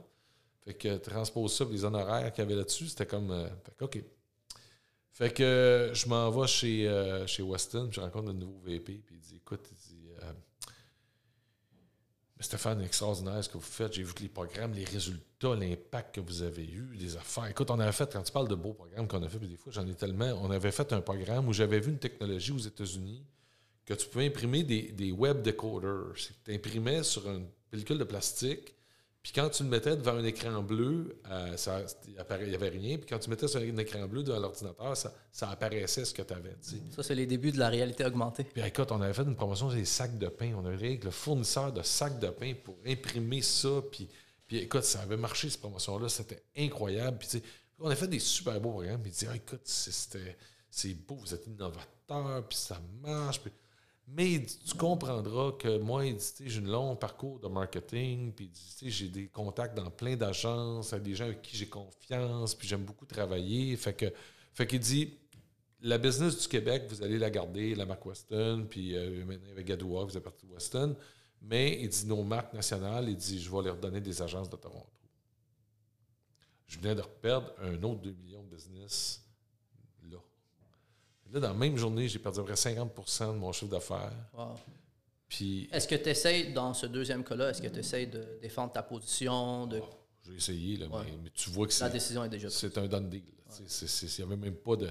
Puis, ah, puis, mes- puis même son, son équipe m'appelait, me disait Voyons, ça n'a pas d'allure. C'est- c'est- ben, aidez-moi. Mais finalement, lui, il avait décidé que. Puis, puis écoute, j'étais embarqué dans l'avion. j'étais sur Le bureau était pas loin de l'aéroport. Fait que là, je, trouve, je cours à prendre l'avion. Puis euh, en catastrophe, là, je m'assois dans l'avion. Puis. l'avion décolle, puis je vois toujours, tu sais, il y a des moments marquants, des moments charnières. Puis là, je suis assis, euh, assis dans l'avion, puis au moment où l'avion décolle, je me mets à pleurer. Puis, puis là, il y a une madame à côté de moi qui me prend par le, madame âgée, me prend par le bras, elle me dit Are you okay, sir? Are you okay? Ah, c'est madame, j'ai dit, c'est vraiment pas une bonne journée aujourd'hui. Je vous remercie beaucoup, je vais être correct. Fait que là, je, je arrive chez nous, tu sais. Ma, ma conjointe et moi, on parle très peu de travail. Ça a toujours fait partie de notre code de conduite de la maison. On essaie de penser à d'autres choses, on décroche quand on arrive à la maison. Ça fait que on en parle un peu, mais, mais là, elle me voit la face. Écoute, je devais être blanc comme un drap. Là. Elle me dit Qu'est-ce que t'as? Ben là, je dis j'ai perdu deux clients aujourd'hui, la moitié de mon chiffre d'affaires. Ça marche plus. Là. Qu'est-ce que tu vas faire? Je- je. Je- j'ai aucune idée. Là. Fait que. C'est ça, j'ai pris un verre de vin, puis là, je me suis assis, puis là, là, j'ai écrit à mon adjointe, j'ai dit, écoute, cancelle tous mes rendez-vous de la journée de vendredi, c'est un jeudi, cancelle tous mes rendez-vous. J'ai dit, j'ai besoin de prendre une journée de congé, je suis fatigué. Puis j'ai dit, par contre, mets un meeting à l'agenda lundi matin, j'ai dit, je veux que tout le monde à 9h soit dans la salle de réunion. Fait que, et là, blonde, euh, le matin, le matin, je me lève. Bon, j'ai dit, OK, je m'en je dis à ma blonde, je m'en vais au spa. Ça va au spa. Dis, Ouais, là, j'ai besoin de, de prendre soin de moi. Je m'en vais au spa, puis je dis, euh, on va venir me demander dans la journée. Je suis rentré au spa, le Finlandais à Rosemère. Il devait être à peu près 10 heures. À 5 heures, je suis sorti. Écoute, j'étais ratatiner. mais j'avais passé la journée là, mais, mais vraiment dans l'objectif de décrocher, puis de, de- de prendre juste, c'est relax. Écoute, c'est Un vraiment peu de relax. recul. Ouais. Puis là, j'ai appelé ma blonde qui s'inquiétait. Je dit, chérie, là, ça va bien. Là, je m'en vais à Cage au Sport. Je me prends un panier d'ailes. J'ai mon cartable, j'ai mon crayon. Puis là, j'ai un plan de match à faire, puis il est dans ma tête. Fait que là, j'ai dit, tu vas voir, j'ai dit, euh, je vais revenir tantôt. Fait que finalement, je me suis pris un pichet, de bière, un panier d'ailes, puis j'ai écrit mon plan. Puis lundi matin, je suis rentré au bureau. À cause que financièrement, j'avais un buffer, j'étais capable de soutenir l'agence pour six mois. Fait que j'avais dit à ma gang, expliqué la situation. Personne n'était au courant. J'avais expliqué la situation. J'avais expliqué à mon partner le vendredi. Mais j'avais expliqué la situation. J'ai dit, écoutez la gang, j'ai dit, on a deux choix. Ou on s'affaise, ou on se relève. Moi, j'ai jamais beaucoup qu'on se relève. Puis je dis, je nous donne six mois pour aller rechercher la business ailleurs. C'est tout le monde ensemble. Puis écoute, il y a eu une mobilisation de tout le monde. On s'est craqué, puis on est allé rechercher cette business-là. Puis euh, ça a été extraordinaire. Puis même, il y a des, clients qui nous ont donné des mandats après, qu'on, entre autres, ces clients-là qu'on avait perdus. Puis finalement, on a relevé la business. Mais puis ça m'est arrivé deux fois dans l'histoire des IVM de perdre des clients pour 35-40% La deuxième fois, j'ai perdu un client qui était 40% de la business. Puis ça, je me suis dit, plus jamais je vais avoir un client qui représente 40% de la business. Encore une fois, parce qu'un VP marketing ou un, un directeur avait changé. Puis que, Mais c'est difficile de, de, de, de, comment je te dirais, d'éviter ces ratios-là. Parce que quand un gros client débarque, je veux dire, à un moment donné, euh, du jour au lendemain, il peut occuper euh, 20, 30, 40% de tes revenus. Tu veux pas dire non parce que tu es, quelqu'un d'ambitieux puis tu es quelqu'un qui veut grandir, évoluer. Euh, fait comment tu fais pour diluer ce pourcentage-là? Ben, il faut que tu en fasses un tremplin. Il faut que tu en fasses, OK, mais oui, mais dans un an ou deux ans, il faut qu'il représente 20 Tu sais, c'est- si tu t'assois juste dessus, puis tu continues même de. Souvent, tu vas nourrir la bête, là, tu vas continuer à le développer de l'interne, puis c'est correct, mais il faut que tu le développes. Mais si tu arrêtes de développer le reste de ta business, c'est là que tu es vulnérable. Je l'ai vu dans le manufacturier. Écoute, euh, Costco a été le plus grand, le plus grand développeur d'entreprise, on va dire le Québec, parce que ceux que je connais sont du Québec, mais ça a été le plus grand tueur d'entreprise aussi.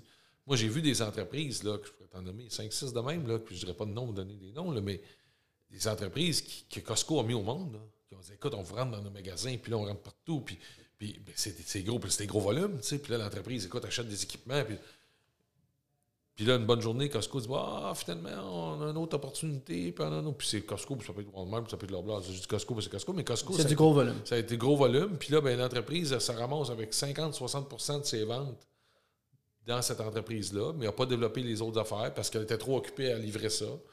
Puis à un moment donné, ben, la, tire- la plug se tire, puis là, de coup, pouf, le business s'effondre. Fait que c'est le défi. Puis c'est des clients structurants, c'est des clients charnières, mais charnières pour aller quelque part, pas charnières pour rester dedans. Que si tu ne développes pas ta business, si tu la sécurises pas, en, te servant de ça comme développement, puis certain que la première, tu sais, quand tu rentres un gros client, le, premier trois mois, six mois, ça va t'aspirer parce que là, il faut que tu livres. Puis toi, puis toi comme, comme dirigeant d'entreprise, ben, tu es, le chef, es le chef de la gang. Fait il faut que tu t'assures que les, standards de qualité, puis notre, notre, rigueur, puis notre, notre livrable, notre valeur, il faut qu'elle soit livrée. Là. Mais à un moment donné, il faut que toi, tu t'assures que ta gang s'en occupe comme il faut, puis toi, tu repars développer de business ailleurs, parce que sinon, c'est ce qui va t'arriver. Dans un an, dans deux ans, il peut arriver quelque chose, puis pour toutes sortes de bonnes et de mauvaises raisons, tu te retrouves avec des clients qui s'en vont, puis tu n'as plus de business. Il y, a, beaucoup de choses à apprendre de, tout ton parcours, mais un des éléments que, sur lequel j'aimerais mettre un peu de lumière, c'est euh, la vente de l'entreprise. Euh, est-ce que tu t'es fait approcher souvent pour, par des acheteurs potentiels? Euh, dans le passé? Puis si oui, ça a été quoi ta réaction à chacune de ces fois-là? oui, c'est arrivé peut-être trois, quatre reprises. Avant, avant de vendre, c'est arrivé trois, quatre reprises où on nous a proposé soit des ventes, soit des fusions. on a eu des belles opportunités, mais tu sais, tu parlais de mariage tantôt, c'est un mariage. Hein? Puis il faut que tu t'assures que, surtout si tu restes dans l'entreprise, ben il faut que tu t'assures que, comme on dit au début, tu sois aligné sur les mêmes tracks. Puis, puis le financier, c'est même pas un élément financier, c'est vraiment à la base un élément de dire écoute, on, travaille ensemble, on est sur les mêmes valeurs, on a sur la même vision de business. puis finalement, quand tu te mets à creuser, puis ça, il faut que tu jases beaucoup. Hein? puis je le vois encore aujourd'hui dans des dossiers de fusion-acquisition. Il faut que tu jases longtemps. Si, à, moins, à moins que tu fasses une acquisition puis que tu sais, quelqu'un t'acquiert puis tu t'en vas. C'est ça, c'est notre affaire. C'est rarement le cas aussi. Si pour rester intégré, là, euh, fait que t'es mieux de faire bien des dîners, puis bien des rencontres, puis bien des échanges pour t'assurer que tu es, sur le même track, des mêmes valeurs, des mêmes affaires. Fait que c'était pas arrivé dans le passé. Quand c'est arrivé, on arrivait à un point, comme je te disais tantôt, je commençais à être un peu fatigué de, la business. Euh, le développement d'affaires était de plus en plus difficile. On, était, on, avait, on avait fermé notre bureau de Toronto. Euh, on a encore des clients à Toronto, mais, le développement d'affaires à Toronto d'une boîte du Québec est, très difficile dans le domaine marketing parce qu'encore là, ils veulent des agences locales et tout ça. Fait qu'on avait des mandats de clients de Toronto, quelques-uns nationaux, quelques-uns pour le Québec, mais c'était dur de développer. Au Québec, ben, tu as toujours l'enjeu, dans un secteur comme on était beaucoup dans l'agroalimentaire, ben, quand tu as un client X, ben, pas, dans le secteur, ben, tu n'as pas les deux autres joueurs du secteur. Puis, des gros joueurs dans notre domaine, il n'y en a pas tant que ça. Puis, si je travaille avec Metro, ben, je ne travaillerai pas avec Sobase. Puis, si je travaille avec Danone, mais ben, je ne travaillerai pas avec Yoplait. Puis, tu fait que, à un moment donné, ton, ton éventail de clients potentiels, il commence à être réduit, tu sais. Fait qu'on est tombé un peu dans ce carcan-là. Puis, moi, j'avais dit à mon partner, euh, qui, était originaire de Toronto, lui, il faisait la navette de Toronto. C'était un de mes anciens clients chez Procter Gamble qui s'est joint à moi à un moment donné. Euh, mon nouveau partner, puis avec qui j'avais une complicité extraordinaire. Puis il m'a dit, ben, écoute, toi, tu es déjà à Toronto. Euh, au lieu que toi, tu fasses la navette à tous les semaines à Montréal, je sais pourquoi on ne fait pas une acquisition à Toronto?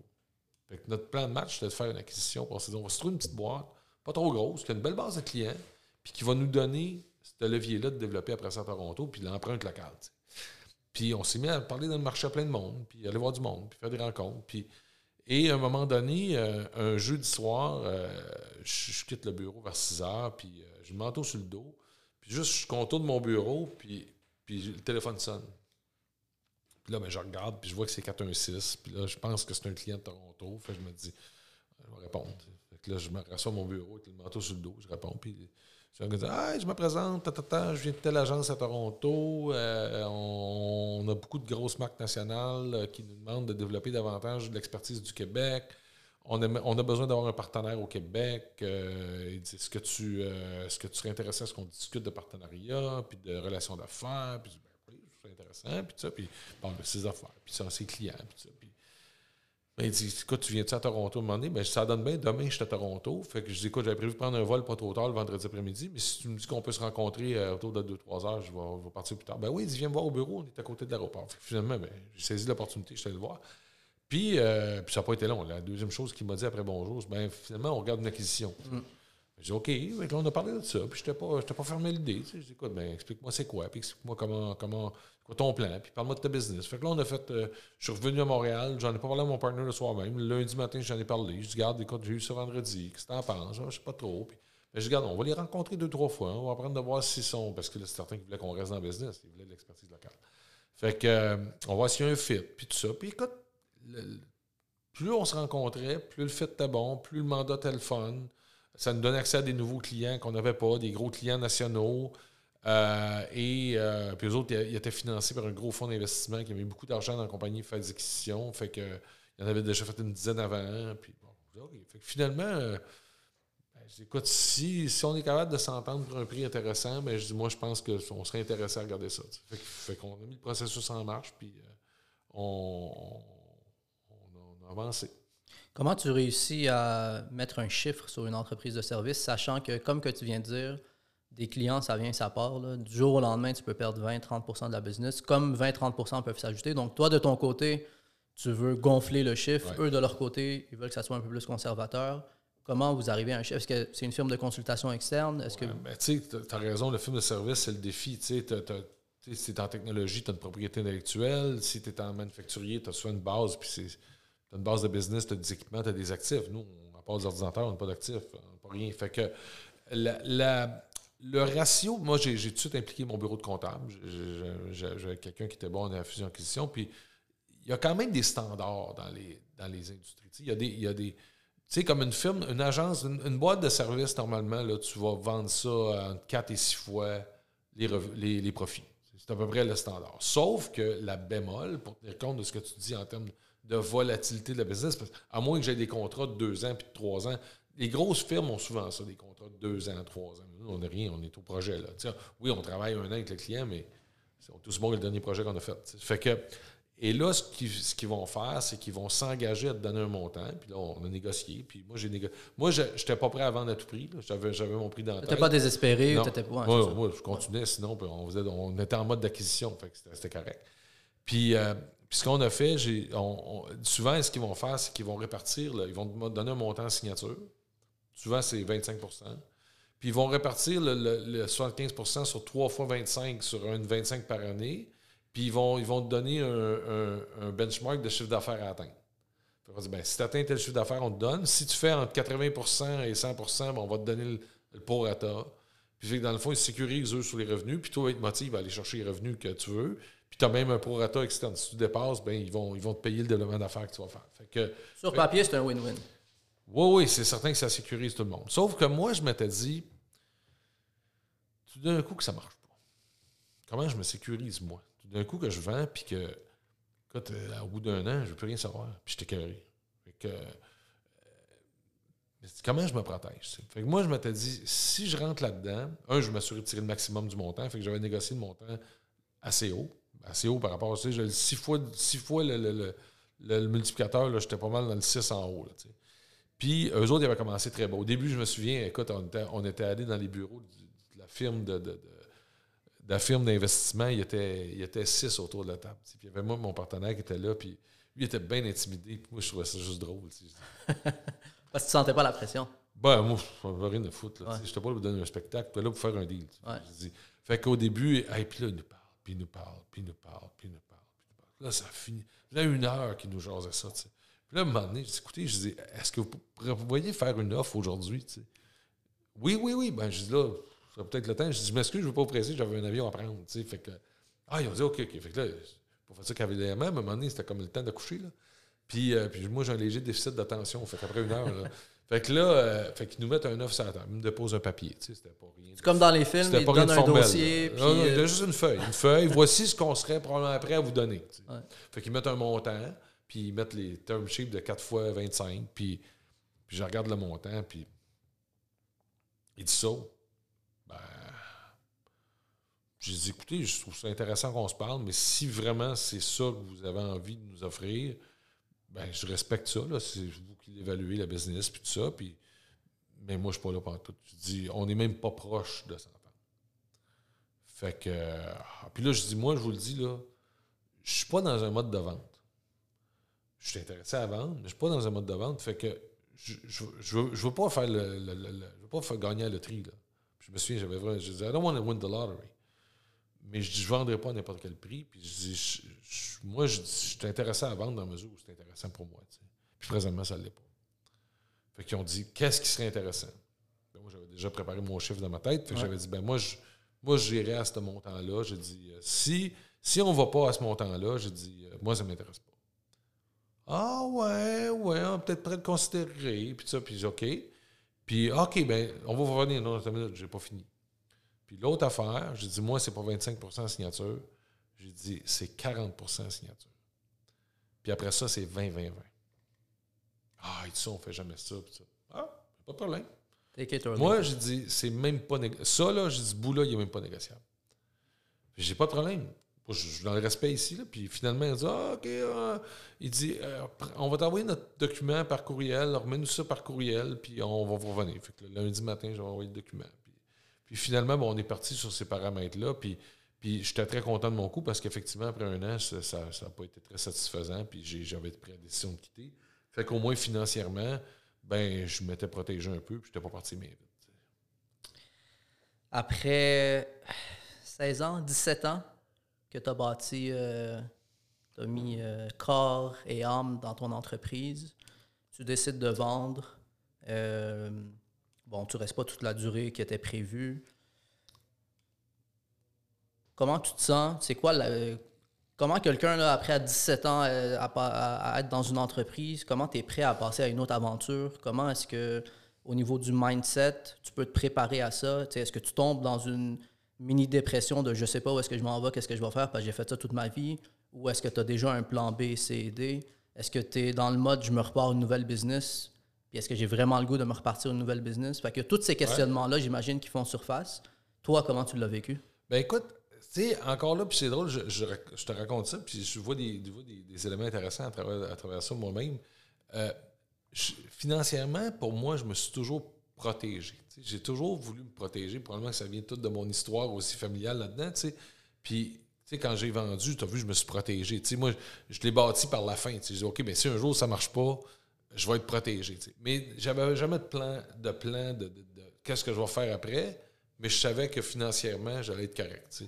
Puis, euh, puis, on peut-tu dire des mauvais mots? On peut-tu dire le F-word ton podcast? Je peux tout dire ici. Parce que mon beau-père italien a toujours une belle, une très belle expression. Puis que j'aime beaucoup d'ailleurs. C'est il faut toujours que tu aies du fuck you money. Puis ça, du fuck you money, c'est important parce que quand il arrive une situation, tu peux faire, fuck you pour te revirer de bord. Fait que moi, j'ai toujours culturellement bâti du fuck you money. Quand je suis parti là, je n'étais pas riche, je n'ai pas vendu, je prends ma retraite, mais j'avais au moins la capacité de me revirer de bord puis dire OK, j'ai de l'argent, puis j'ai de l'argent de côté. Puis, moi, j'ai pas de, pas de REER, ben, ben, j'ai mis de l'argent au fur et à mesure, mais gros, mon argent était dans l'entreprise. Fait que, mais j'avais le goût, tu sais, autant cette dimension-là que je te disais tantôt, un peu d'épuisement, travailler des gros clients qui sont qui, changent d'idée euh, aux cinq minutes, euh, qui des fois sont déstructurés, euh, qui, puis je trouvais que de plus en plus, moi qui est quelqu'un qui, valorise beaucoup la stratégie, ben là, on était beaucoup dans la commodité.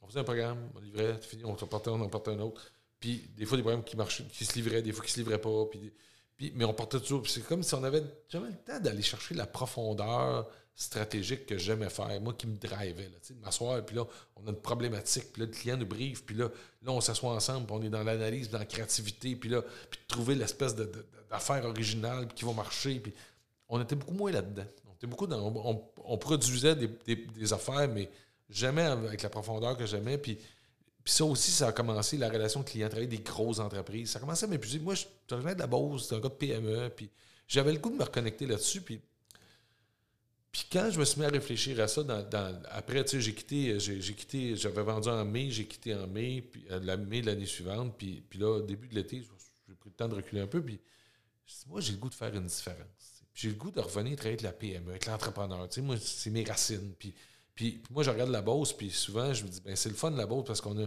comme on a un, beau filet de PME, ben l'économie régionale est toujours stable parce que il enferme une et les employés vont travailler chez l'autre. Puis, tu sais, c'est pas comme quand ils ferment une business de 1000, 1000 employés d'une région, ça fait mal, mais dans la base, ils, ferment une entreprise de 50 ou ils, diminuent, puis les autres la récupèrent. Puis, tu sais, c'est assez stable. C'est pas riche, mais c'est stable. Puis, je dis, si on peut amener les entreprises, les PME du Québec à se développer, puis, puis à la base, je me disais, les PME, souvent, manquent de stratégie, manquent de planification stratégique. Les entrepreneurs, ils n'en font pas de planif. Puis, ils sont trop dans l'action, dans le day-to-day. Oui, mais en même temps, les outils de planification stratégique, ce qui existe, c'est fait pour la grande entreprise. J'ai dit, moi, je Puis il y avait des modèles qui commençaient à émerger, euh, différents modèles de développement d'entreprise, de développement de planification stratégique, plus adaptés à la PME. Fait que, moi, j'avais fait chez SVM depuis des années. Tu te souviens, on faisait notre plan strat, puis c'était un one-pager. Tu te souviens, c'était une page, notre plan stratégique. C'était pas, pas une brique, c'était une page. Fait que je dis, pourrais-tu répliquer ça, puis aider les entrepreneurs à, faire une stratégie qui est très dans l'action? Tu sais, pas dans, pas dans le blabla, mais dans l'action. Focuser ces trois, quatre affaires que tu as besoin de faire dans une année, puis vraiment aller là-dessus. Puis en même temps, ben moi, j'aime l'humain, j'aime beaucoup l'entrepreneur, j'aime beaucoup l'humain dans ma vie. Puis, puis j'avais le goût de faire du coaching. Puis souvent, j'étais demandé de faire du coaching, puis tout ça. Puis ben, je vais aller me former. je me suis formé comme coach euh, d'affaires. Puis là, je me suis formé aussi en planification stratégique pour la PME. Puis j'ai développé mon modèle à moi qui était ben, une planification stratégique qui est très dans l'action, très, très simple, puis, euh, puis qui était facile à faire, facile à développer, puis qui était mobilisante pour l'entrepreneur et son équipe, encore là sur une page, puis, mais en même temps, j'étais capable d'accompagner l'entrepreneur dans le savoir-être, dans sa business, dans son coaching, par le coaching. Puis j'ai dit, ben, je vais lancer ça, mais là, je ne voulais pas partir d'une business. Là, j'étais vraiment dans l'optique de dire, moi, je suis un, travailleur autonome, je fais mes affaires. Puis, fait que j'ai lancé ça l'automne d'après. Puis encore là, j'ai un, une personne, puis un autre, puis un autre, puis un autre, puis j'ai jamais regardé en arrière, puis puis j'ai jamais manqué d'ouvrage. Euh, je me suis mis à facturer, puis j'ai gagné ma vie. Puis j'ai jamais. Puis encore là, comme je te dis, mon plus bel actif, j'ai toujours dit c'est moi. Fait que, j'ai rebâti sur mon actif qui était moi. Puis, ça a bien marché, puis ça a développé. Puis là, après ça, j'ai eu plein de mandats, puis des programmes, puis j'ai développé des cohortes. Puis là, je, puis saisissais encore des opportunités. On venait me voir. Euh, tu sais, je faisais du one-on-one. puis là, je j'ai la ville de, de Repentigny qui me demande, l'organisme de développement économique là-bas, le, le, le, Syntec, pas Syntec, le, le CETEC, qui me dit écoute, on aimerait faire une cohorte euh, d'entrepreneurs puis d'accompagnement. Ah, ben, je dis écoute, on va développer ça. Fait que j'ai développé un programme, puis on l'a donné pendant trois ans, puis encore des entrepreneurs aujourd'hui que je coach, ça fait six ans de ça, tu sais, puis que je les, je les rencontre, puis que. Tu sais, fait que je suis parti, mais beaucoup dans l'humain, beaucoup dans le. Tu sais, à un moment j'avais un entrepreneur que je vais voir, puis moi, je vais donner des, devoirs, là, tu sais, je le voyais une fois par, par mois, à peu près, tu sais. Puis là, il y en a un, je vais voir, puis lui, il était loin, il était à deux heures de route. Puis là, j'arrive le matin, je suis allé à 8 heures, je suis parti de bonne heure le matin, puis j'arrive. Puis là, il me regarde, puis il dit Oh non, j'ai oublié de te canceller. Oh God. C'est ce que. Ben c'est parce que mes, mon to-do list, là, j'ai pas eu le temps de rien faire de ce qu'on s'était dit qu'on ferait pendant. Puis, je suis tellement gêné. Ben non, au contraire, c'est une super belle opportunité. J'ai dit Pourquoi tu n'as pas réussi? Ah, tu t'es trop occupé, trop occupé, t'as l'affaire, t'as l'affaire. OK, puis on va faire une affaire. J'ai dit là, on va travailler pas sur ton to-do list, on va travailler sur ton not to-do list. Parce que lui, il était bien trop impliqué dans sa business. Il, était, déléguait pas assez. Fait aujourd'hui, on va, on va profiter de l'heure qu'on a ensemble, pour, du deux heures, qu'on va faire ton not to-do list. Fait que là, il avait trouvé ça tellement génial. Puis là, il avait son bureau son note to-do list quand on est parti. Puis je l'avais écrit dans son ordinateur, pour l'a mis là. Puis, puis là, il était content parce que dit à chaque fois que je venais faire quelque chose, je regardais c'était mon. Fait que tu sais, mais j'étais beaucoup dans l'humain puis dans l'approche. puis tu sais, les entrepreneurs, tu les prends comme ils sont, la journée qu'ils sont. Puis des fois, ils viennent avoir une mauvaise nouvelle avant de te voir, puis il n'est pas de bonne humeur. Puis tu es capable de t'adapter. Puis OK, mais écoute, j'ai adoré ça. J'ai eu le privilège d'être engagé aussi comme coach à l'école d'entrepreneurship de Beauce. Euh, expérience extraordinaire. J'ai accompagné une cohorte de 25 entrepreneurs pendant deux ans pendant leur parcours à l'école. C'était, quelle, quelle expérience, autant pour moi que pour eux. C'était fantastique. Fait que, fait que j'ai vraiment eu beaucoup de plaisir, mais encore là, sans avoir un plan, j'ai parti ça. Puis bon, go with the flow. On verra qu'est-ce qui va arriver, pour se développer. Tu as un super beau parcours, tu as des super belles expériences. Tu regardes en arrière, de quoi tu es le plus fier? Euh,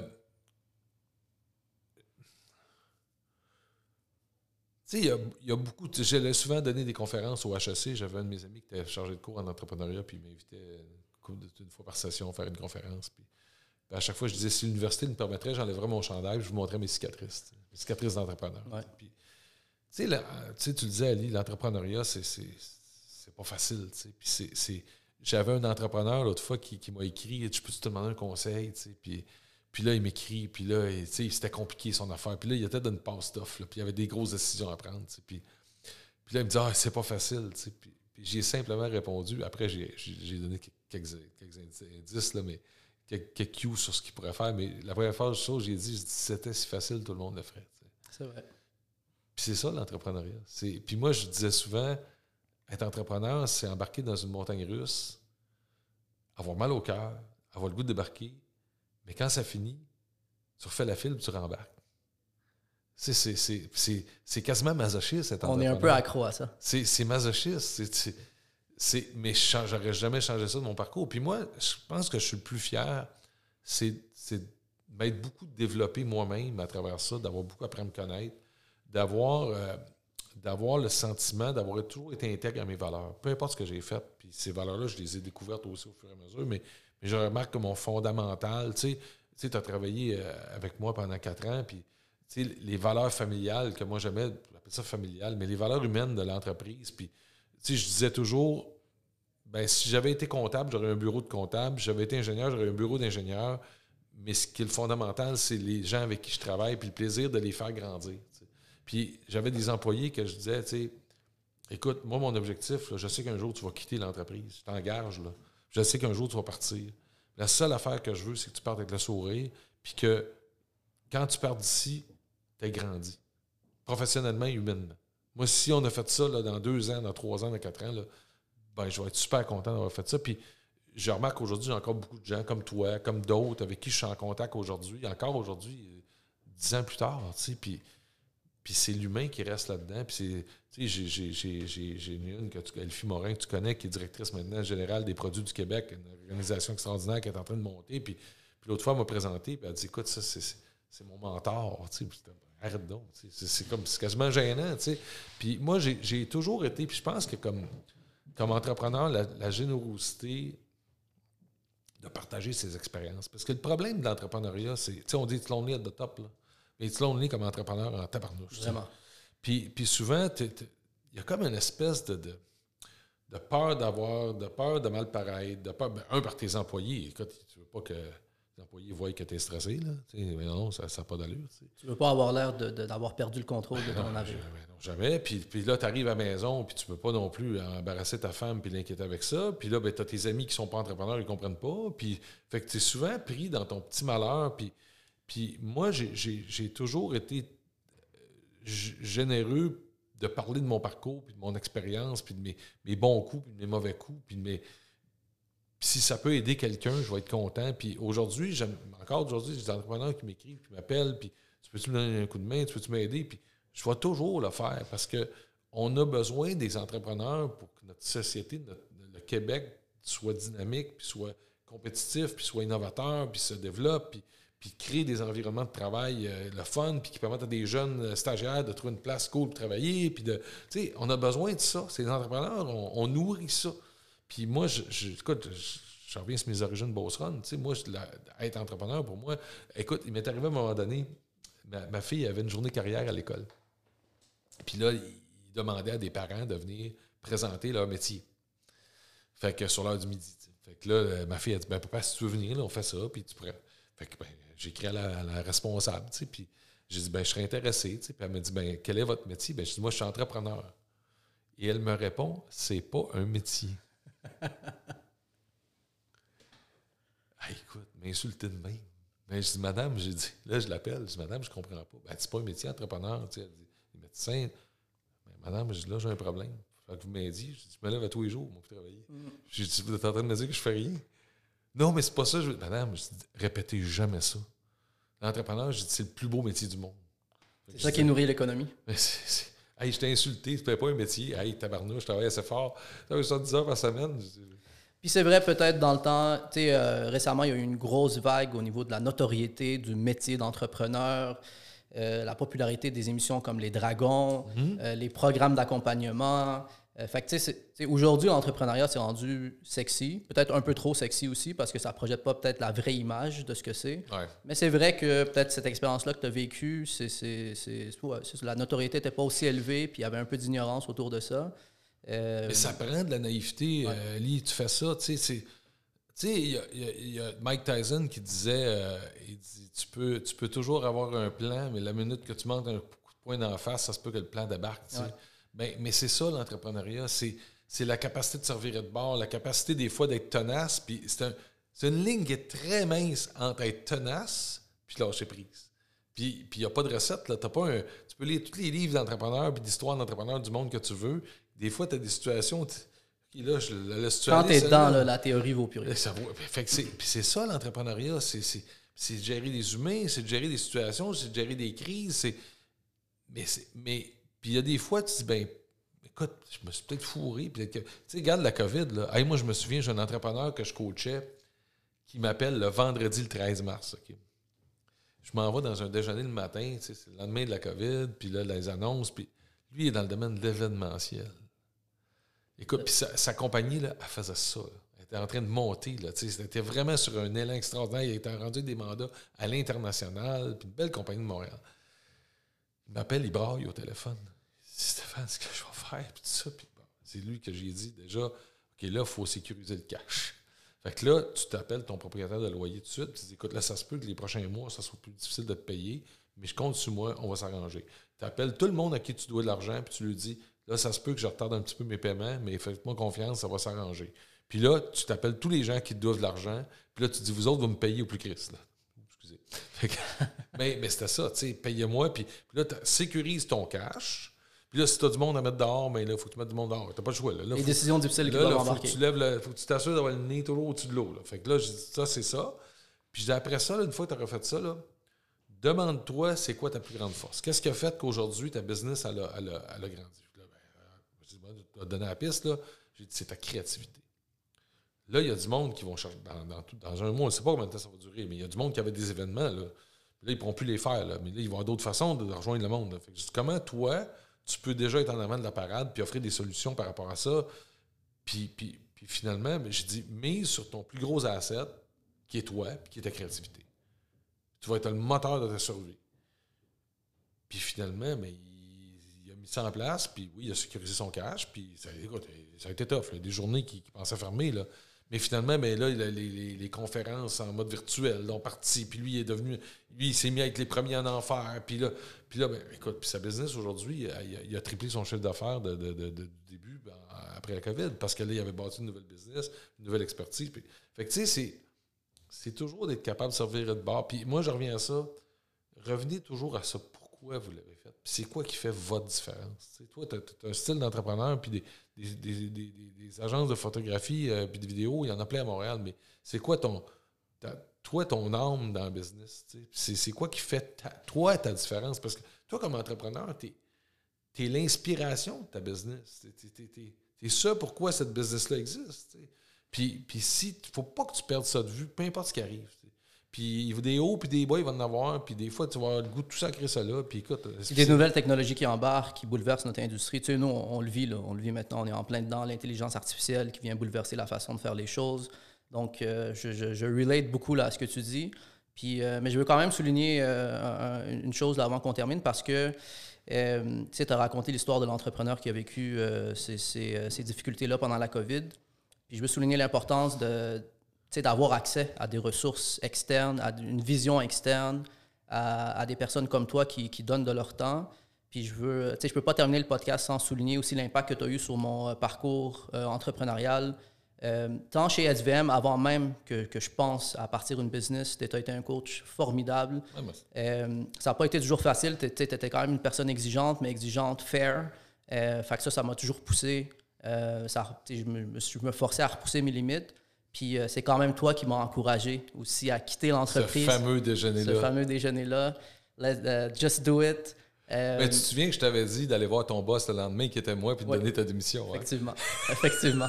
Fait que, tu sais, ça prend quand même un vrai leader là, euh, qui n'est pas selfish, qui pense pas juste à lui-même et à son entreprise pour pouvoir dire à un de ses employés non, quitte. Je pense que c'est là où tu vas être le plus heureux puis que, que tu vas le plus performer.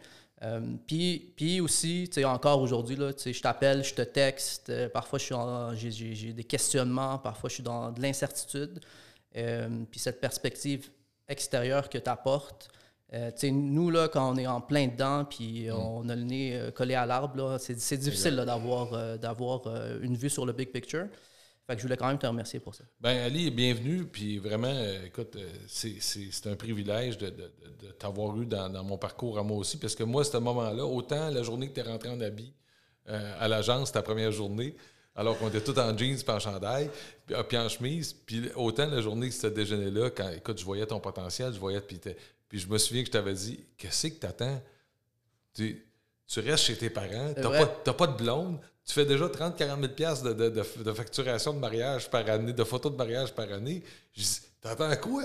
Puis là, tu m'avais regardé, Je sais pas. J'avais pas la réponse. Fait que je t'ai dit demain matin, tu viens me donner ta démission. Fait que tu donnes ta démission à ton boss. Ouais. juste que c'était. Puis je me souviens encore quand tu étais rentré dans mon bureau le matin en me disant Ouais, Stéphane, j'ai pas une bonne nouvelle à. Mais tu sais, Ali, tu sais, moi, il y a deux choses dans ce que tu dis que je retiens. Puis merci, j'apprécie beaucoup. Puis je vais, je, vais- puis je vais toujours être là quand tu vas, tu vas me reach out. Mais ce qu'on disait, c'est l'onlet de top. Il y a une affaire qu'il faut s'enlever comme entrepreneur. Oui, c'est vrai que moi, je trouve qu'il y a trop, de- y a trop de bullshit, de, de, de, de, glamour. Puis de, de, de, c'est pas, l'entrepreneur, c'est pas facile. Là. Lâcher les réseaux sociaux. Puis oui, il y a une entreprise tech par, par milliers là, qui va faire un, long shot. Je connais des investisseurs en capital de risque. Là. Sur 100 entreprises, il y en a une. Il y en a une qui fait le jackpot. Les autres, euh, ils mangent tout l'argent de la première. Fait que, fait que tu sais, c'est- pas glamour. Puis la business, c'est tough. Puis j'en vois encore des entreprises euh, dans, des, dans des dossiers de, de start-up qui sont ils ont de la misère, puis ils en arrachent, puis là, ils pensaient que ça allait bien, mais là, finalement, mais ayez jamais peur de demander à du monde de vous aider. Mettez votre ego de côté. La pire affaire dans tout l'univers, c'est l'ego. Pourquoi il y a des conflits? Pourquoi. C'est toujours l'ego. Mettez votre ego de côté. Voyez plus grand que ce que vous faites, puis voyez plus grand que vous autres, puis lâchez votre ego, puis pognez le téléphone, puis appelez quelqu'un. Moi, là, les gens m'appellent, je sais que tu es bien occupé. Oui, mais si je si pas de temps là, là, va t'en trouver un petit temps pour te, pour te jaser. Puis je vais le prendre de 5 minutes. Je vais dire, appelle-moi à 7h30 le matin. Ou appelle-moi. Les gens vont, vont- Moi, je l'ai dit à mes enfants, je dis, Hey, j'ai jamais peur de prendre le téléphone puis d'appeler quelqu'un. Parce que ce qui va faire la différence entre toi et ton voisin d'à côté, c'est que lui, il le fera pas. Puis toi, parce que tu vas l'avoir fait, ça va te donner la vente de plus, la porte qui va t'ouvrir, un soutien d'un entrepreneur. Puis, puis n'ayez pas peur quand ça va bien.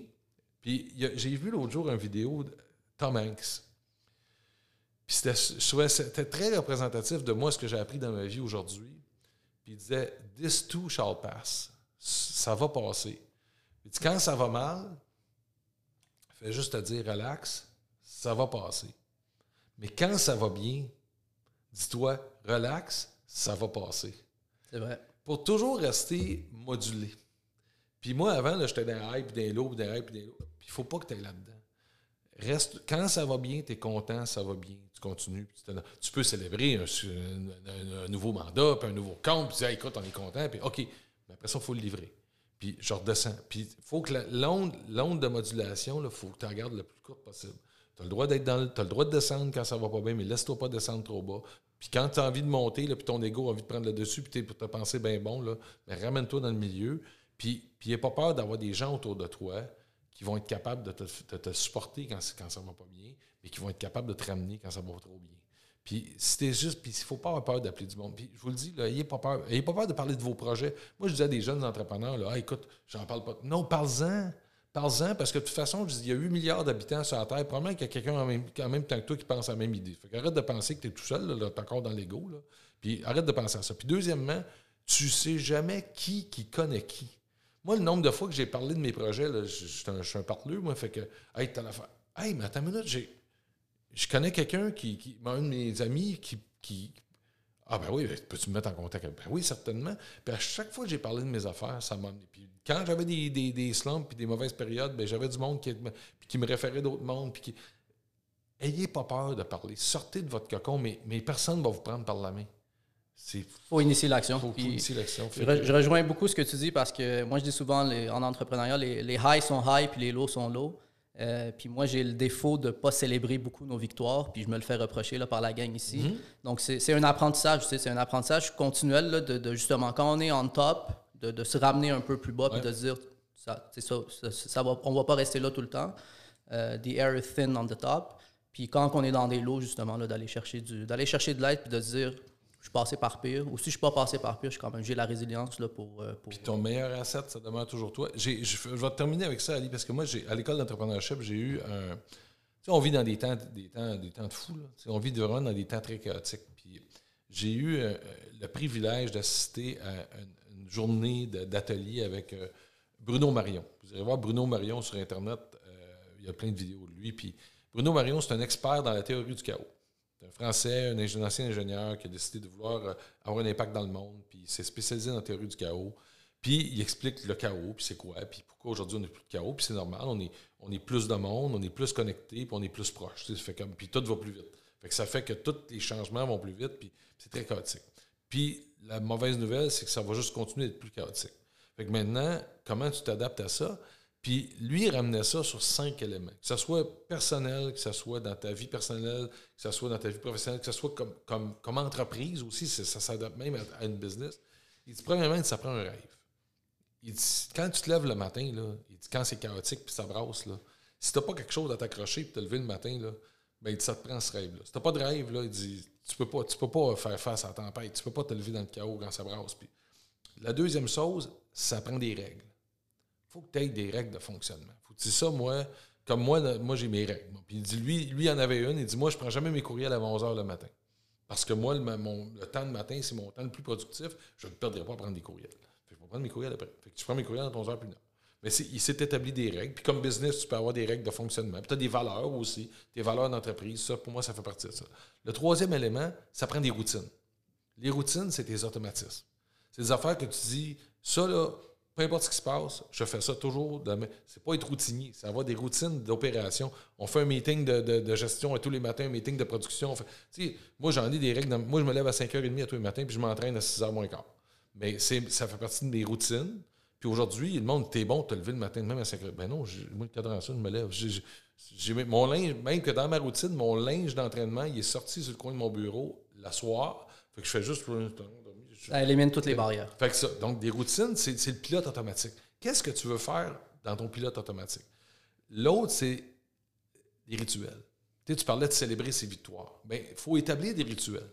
Puis autant tu as des rituels familiales, on fait des fêtes, on fait, des anniversaires, on fête toutes sortes de fêtes durant l'année, puis bon, on a des rituels. Mais d'avoir des rituels d'entreprise. Écoute, moi, on fait un barbecue l'été, puis on fait des lunchs. Le vendredi, le premier vendredi du mois, c'est notre lunch de potluck de, business, ou, ou, quand on gagne un nouveau mandat, on, a un petit rituel dans le business, puis d'avoir des rituels, c'est ce qui fait que ça donne un peu d'épices à ce qu'on fait. C'est comme ça donner un, un peu d'allègement. Et le dernier qui me fait toujours sourire, c'est la résilience. Alors, peu importe ce qui va arriver, ça va, il va toujours avoir des enjeux, il va toujours avoir des problèmes. Puis malgré tout ça, ça va prendre des résilience. Puis moi, ça, un, je me suis beaucoup reconnu là-dedans, mais quand je vois dans la vie d'aujourd'hui, ben si tu n'as pas ça, ces affaires-là, ben, c'est vrai que ça ne peut pas tenir. Puis comme entrepreneur, comme, individu, moi, ça, ça me définit. Puis je trouve ça, comme business, quand, quand tu as le vent de face puis ça brasse, ben, si tu n'accroches pas à ton rêve, tu vas t'écraser, mais si tu n'as pas de règles dans ta business, si tu n'as pas des valeurs fortes, ben, tu ça ne marchera pas, puis ça va être tout croche, ça, va être le bordel. Puis si tu n'as pas des routines importantes, puis des affaires qui se font automatiques, puis moi j'ai mon tableau de bord. Moi, tu sais, chez nous, à la comptabilité, là, le deuxième lundi du mois, je devais avoir mes états financiers avec mon tableau de bord sur mon bureau. Je m'en souviens, il me le faisait rappeler beaucoup par la comptabilité. C'est ça. Donc, il y avait, c'était une règle et c'était une routine. Ben, je me, me cassais pas la tête. Puis on avait notre meeting de production le lundi matin, puis ça, c'était une routine. Puis, fait que, en tout cas, moi, je, je, je, je laisse là-dessus parce que moi, ça m'a beaucoup défini par après dans le contexte de vie de fou qu'on vit là. Puis tu l'as dit, il y a des changements technologiques, il y a des changements de marché, il y a des. Là, on vit une période de ralentissement économique, mais là, la, game vient de changer, les règles du jeu ont changé. OK, comment je m'adapte? Mais ça va toujours être comme ça, c'est des cycles. ça le résume bien. En tout cas, j'aime ça, les 5 heures. On peut-tu l'appeler les 5 heures? C'est exactement ça, c'est les 5 heures. Rêve, les règles, les routines, les rituels puis la résilience. Allez voir Bruno Marion sur YouTube, il y a plusieurs de ses conférences, c'est super intéressant. Euh, vraiment, il explique la théorie du chaos, il explique tout ça, puis après ça, il ramène ça là-dedans. La théorie du chaos, ça, on dirait notre quotidien ces temps-ci avec tout ce qui se passe. Mais euh, écoute, tu as été super généreux avec nous, tu es généreux en général dans la vie, Stéphane. Qu'est-ce qu'on peut souhaiter à Stéphane Drouin, nous, euh, en 2023? Ah, c'est gentil de me poser ça. Moi, Ali, dans, dans, dans, dans le stade de ma vie où je suis rendu, la seule chose qui m'importe, c'est d'être capable de faire une différence. Puis, je veux continuer à avoir la capacité de faire une différence. Puis, avec mon bagage de vie, un, je veux continuer d'apprendre. Je, lis encore beaucoup, je m'informe. Euh, euh, puis, j'essaie toujours de rester très actuel, puis très développé dans mes connaissances, autant de moi-même et de ce que je vis. Mais, mais ces connaissances-là, je veux les amener. Puis, tu parles de générosité, mais pour moi, c'est de faire une différence. Puis, autant de faire une différence, là, je vais être très niaiseux dans mes affaires, mais, mais pour moi, ça fait une différence d'ouvrir la porte à quelqu'un ou de, tenir une porte, la personne te regarde avec un sourire, pour moi, j'ai fait une différence. Puis, puis autant faire une différence parce que tu m'appelles, puis je dis, ben si je t'ai aidé ce fois-là, j'ai fait une différence. Autant dans mon métier, aujourd'hui, chez Investissement à Québec, j'ai un privilège parce que je travaille en développement économique. Moi, tous les matins, je me lève pour faire du développement économique du Québec. Du Québec. Hey, wow! Puis là, j'aide des entrepreneurs, puis j'aide des entreprises. Puis, puis à travers ça, ben, comme entrepreneur, moi je, moi, je me considère un entrepreneur chez Investissement Québec. Puis, mais tu sais, quand toi, comme entrepreneur, tu donnes un milieu de travail à des gens qui peuvent s'épanouir. Euh, moi, mon équipe, ben, je veux qu'ils s'épanouissent, puis je veux qu'ils se développent, puis je veux qu'il il est rentré une nouvelle employée dans mon équipe dernièrement, puis elle, travaillait dans un cadre très, très structuré, puis très étroit avant. Puis là, j'ai dit, ben ici, c'est pas de même. Ici, tu prends les projets, puis tu les avances, puis tu t'amuses, puis, puis tu vas chercher de l'aide quand tu as besoin. Puis moi, j'ai pas de cadre. Là, puis là, je veux que tu t'épanouisses là-dedans. Hey, là, écoute, c'est ben, ben, là, je la vois s'épanouir. tout ça, moi, c'est de faire une différence dans tout. Puis, puis moi, c'est juste de continuer ça, puis d'avoir du fun, puis d'avoir du plaisir. C'est me lever le matin, puis d'avoir du Moi, je, me lève, euh, j'ai juste du fun. Là, je me lève, j'ai hâte de me lever, j'ai hâte de travailler, puis j'ai hâte de. de, de je suis impliqué encore dans, un paquet d'affaires, puis tant mieux. Je souhaite, moi, juste de rester avec la santé, puis la, la, vivacité d'esprit que j'ai pour continuer à faire ça, puis je vais être heureux. On te le souhaite. On te le souhaite. je termine sur une euh, petite note plus légère. Ah oui, donc. Ouais. Euh, si, tu peux, si tu pouvais avoir un super pouvoir, ce serait quoi? Hé là là là là là là. Je te fais réfléchir. À date, tu as eu les réponses à tout. Non, mais c'est bon, ça. C'est une très bonne question. Euh, super pouvoir. Écoute, sais-tu quoi? Là, je, vais, tomber dans ta question, dans, dans le ridicule de ta question. Vas-y, j'adore. Moi, ça serait de voyager dans le temps. Ça, j'aimerais ça. Tu irais dans quelle époque? Ah, oh, j'irais partout. Ah ouais. Non, mais c'est parce que c'est drôle. On a toute on a toute, on a toute une, perception des histoires. C'est vrai. Tu sais, puis, tu sais, autant l'histoire des gens, ça, on a une perception des gens dans l'histoire qu'on pense. Puis, mais quand tu vas dans l'histoire du monde, ça m'a fait, tu dis, marcher dans celui de quelqu'un, c'est pas pareil que, d'avoir, d'avoir les, les, contextes historiques. Tu sais. tu sais, quand on regarde des films, on voit des contextes historiques, mais d'avoir les deux pieds dedans dans la royauté, euh, dans la monarchie française, quand tu étais un, peuple de, fermiers, de, moi, de, vivre dans les périodes historiques, juste d'aller chercher. Je sais pas si tu as lu le livre Sapiens, là. Non. Ah, mais ça, c'est fantastique, ça. C'est un livre extraordinaire. Il y a deux livres, moi, que je vous recommande de lire, là. Sapiens, qui est, le même auteur, Yuri, euh, j'oublie tout son nom de famille. C'est un Israélien extraordinaire. Euh, Sapiens, c'est que lui, il, refait l'histoire du monde, mais il, refait la description de l'histoire du monde, mais lui, il est dans le cause à effet. Fait qu'il ne faut pas juste décrire, il dit c'est arrivé parce que ça, à tel stade du monde, ça c'est arrivé parce que. Puis là, il t'explique, puis, là, tu comprends beaucoup plus la, mécanique du monde, puis autant la politique, puis autant ça. c'est super intéressant. Puis le deuxième livre, c'est 21 leçons pour le 21e siècle. Si vous n'avez pas lu ce livre-là, je vous invite à le lire parce que c'est dans sa connaissance de la mécanique du développement du monde, bien là, il fait une projection sur les 30, 40 prochaines années. Puis tu te parlais d'intelligence artificielle, c'est le premier chapitre. Puis là, il parle d'incidence sur le, travail, puis l'incidence sur ci, puis ça. Puis, mais après ça, il tombe dans, dans 21 thèmes, dans le fond, la, guerre, le terrorisme, la, religion. puis là, il mais il te fait une perspective de 25 de 30 à 40 ans. Puis, puis comme il dit, moi, je ne possède pas de vérité, je fais juste vous exprimer comment moi je le perçois selon. Mais cette dimension-là aussi est intéressante. Fait que moi, de retourner dans l'histoire pour voir un peu ça, ça, ça serait un super pouvoir pour moi. C'est vrai que ça serait le fun. Retourner dans l'histoire, mais pas rester pris là, j'espère. Non, non, pas. Ben, peut-être, peut-être, peut-être, que, peut que des fois, tu sais, on dit c'est rendu chaotique aujourd'hui, là. Peut-être que dans le temps, quand, tu sais, il y, a 100 ans, ça prenait 10 ans avec change quelque chose. Il y a 1000 ans, ça prenait 100 ans avec change quelque chose. Fait qu'il devait y avoir un moment où le pays, c'était un petit peu fou, mais tu avais des dinosaures qui te couraient après. Fait que c'est une autre affaire. Effectivement. Quelle application tu utilises le plus sur ton téléphone? Waze. Oui, tu es souvent sur la route. Oui, c'est ça, exactement. Puis, euh, qu'est-ce que tu écoutes en ce moment ou qu'est-ce que tu lis? Euh, là, je suis en train de lire, euh, je viens de finir de lire The Subtle Art of Not Giving a Fuck, qui, est, qui, est, très bon. C'est la deuxième fois que je le lis. souvent, je dois relire des livres, puis il est vraiment intéressant, comme, surtout dans le contexte de vie qu'on vit là, la capacité de, se dégager, puis justement pas être dans l'ego, puis il y a des belles réflexions là-dedans. Là, je suis en train de lire quoi donc? C'est quoi que je suis en train de lire?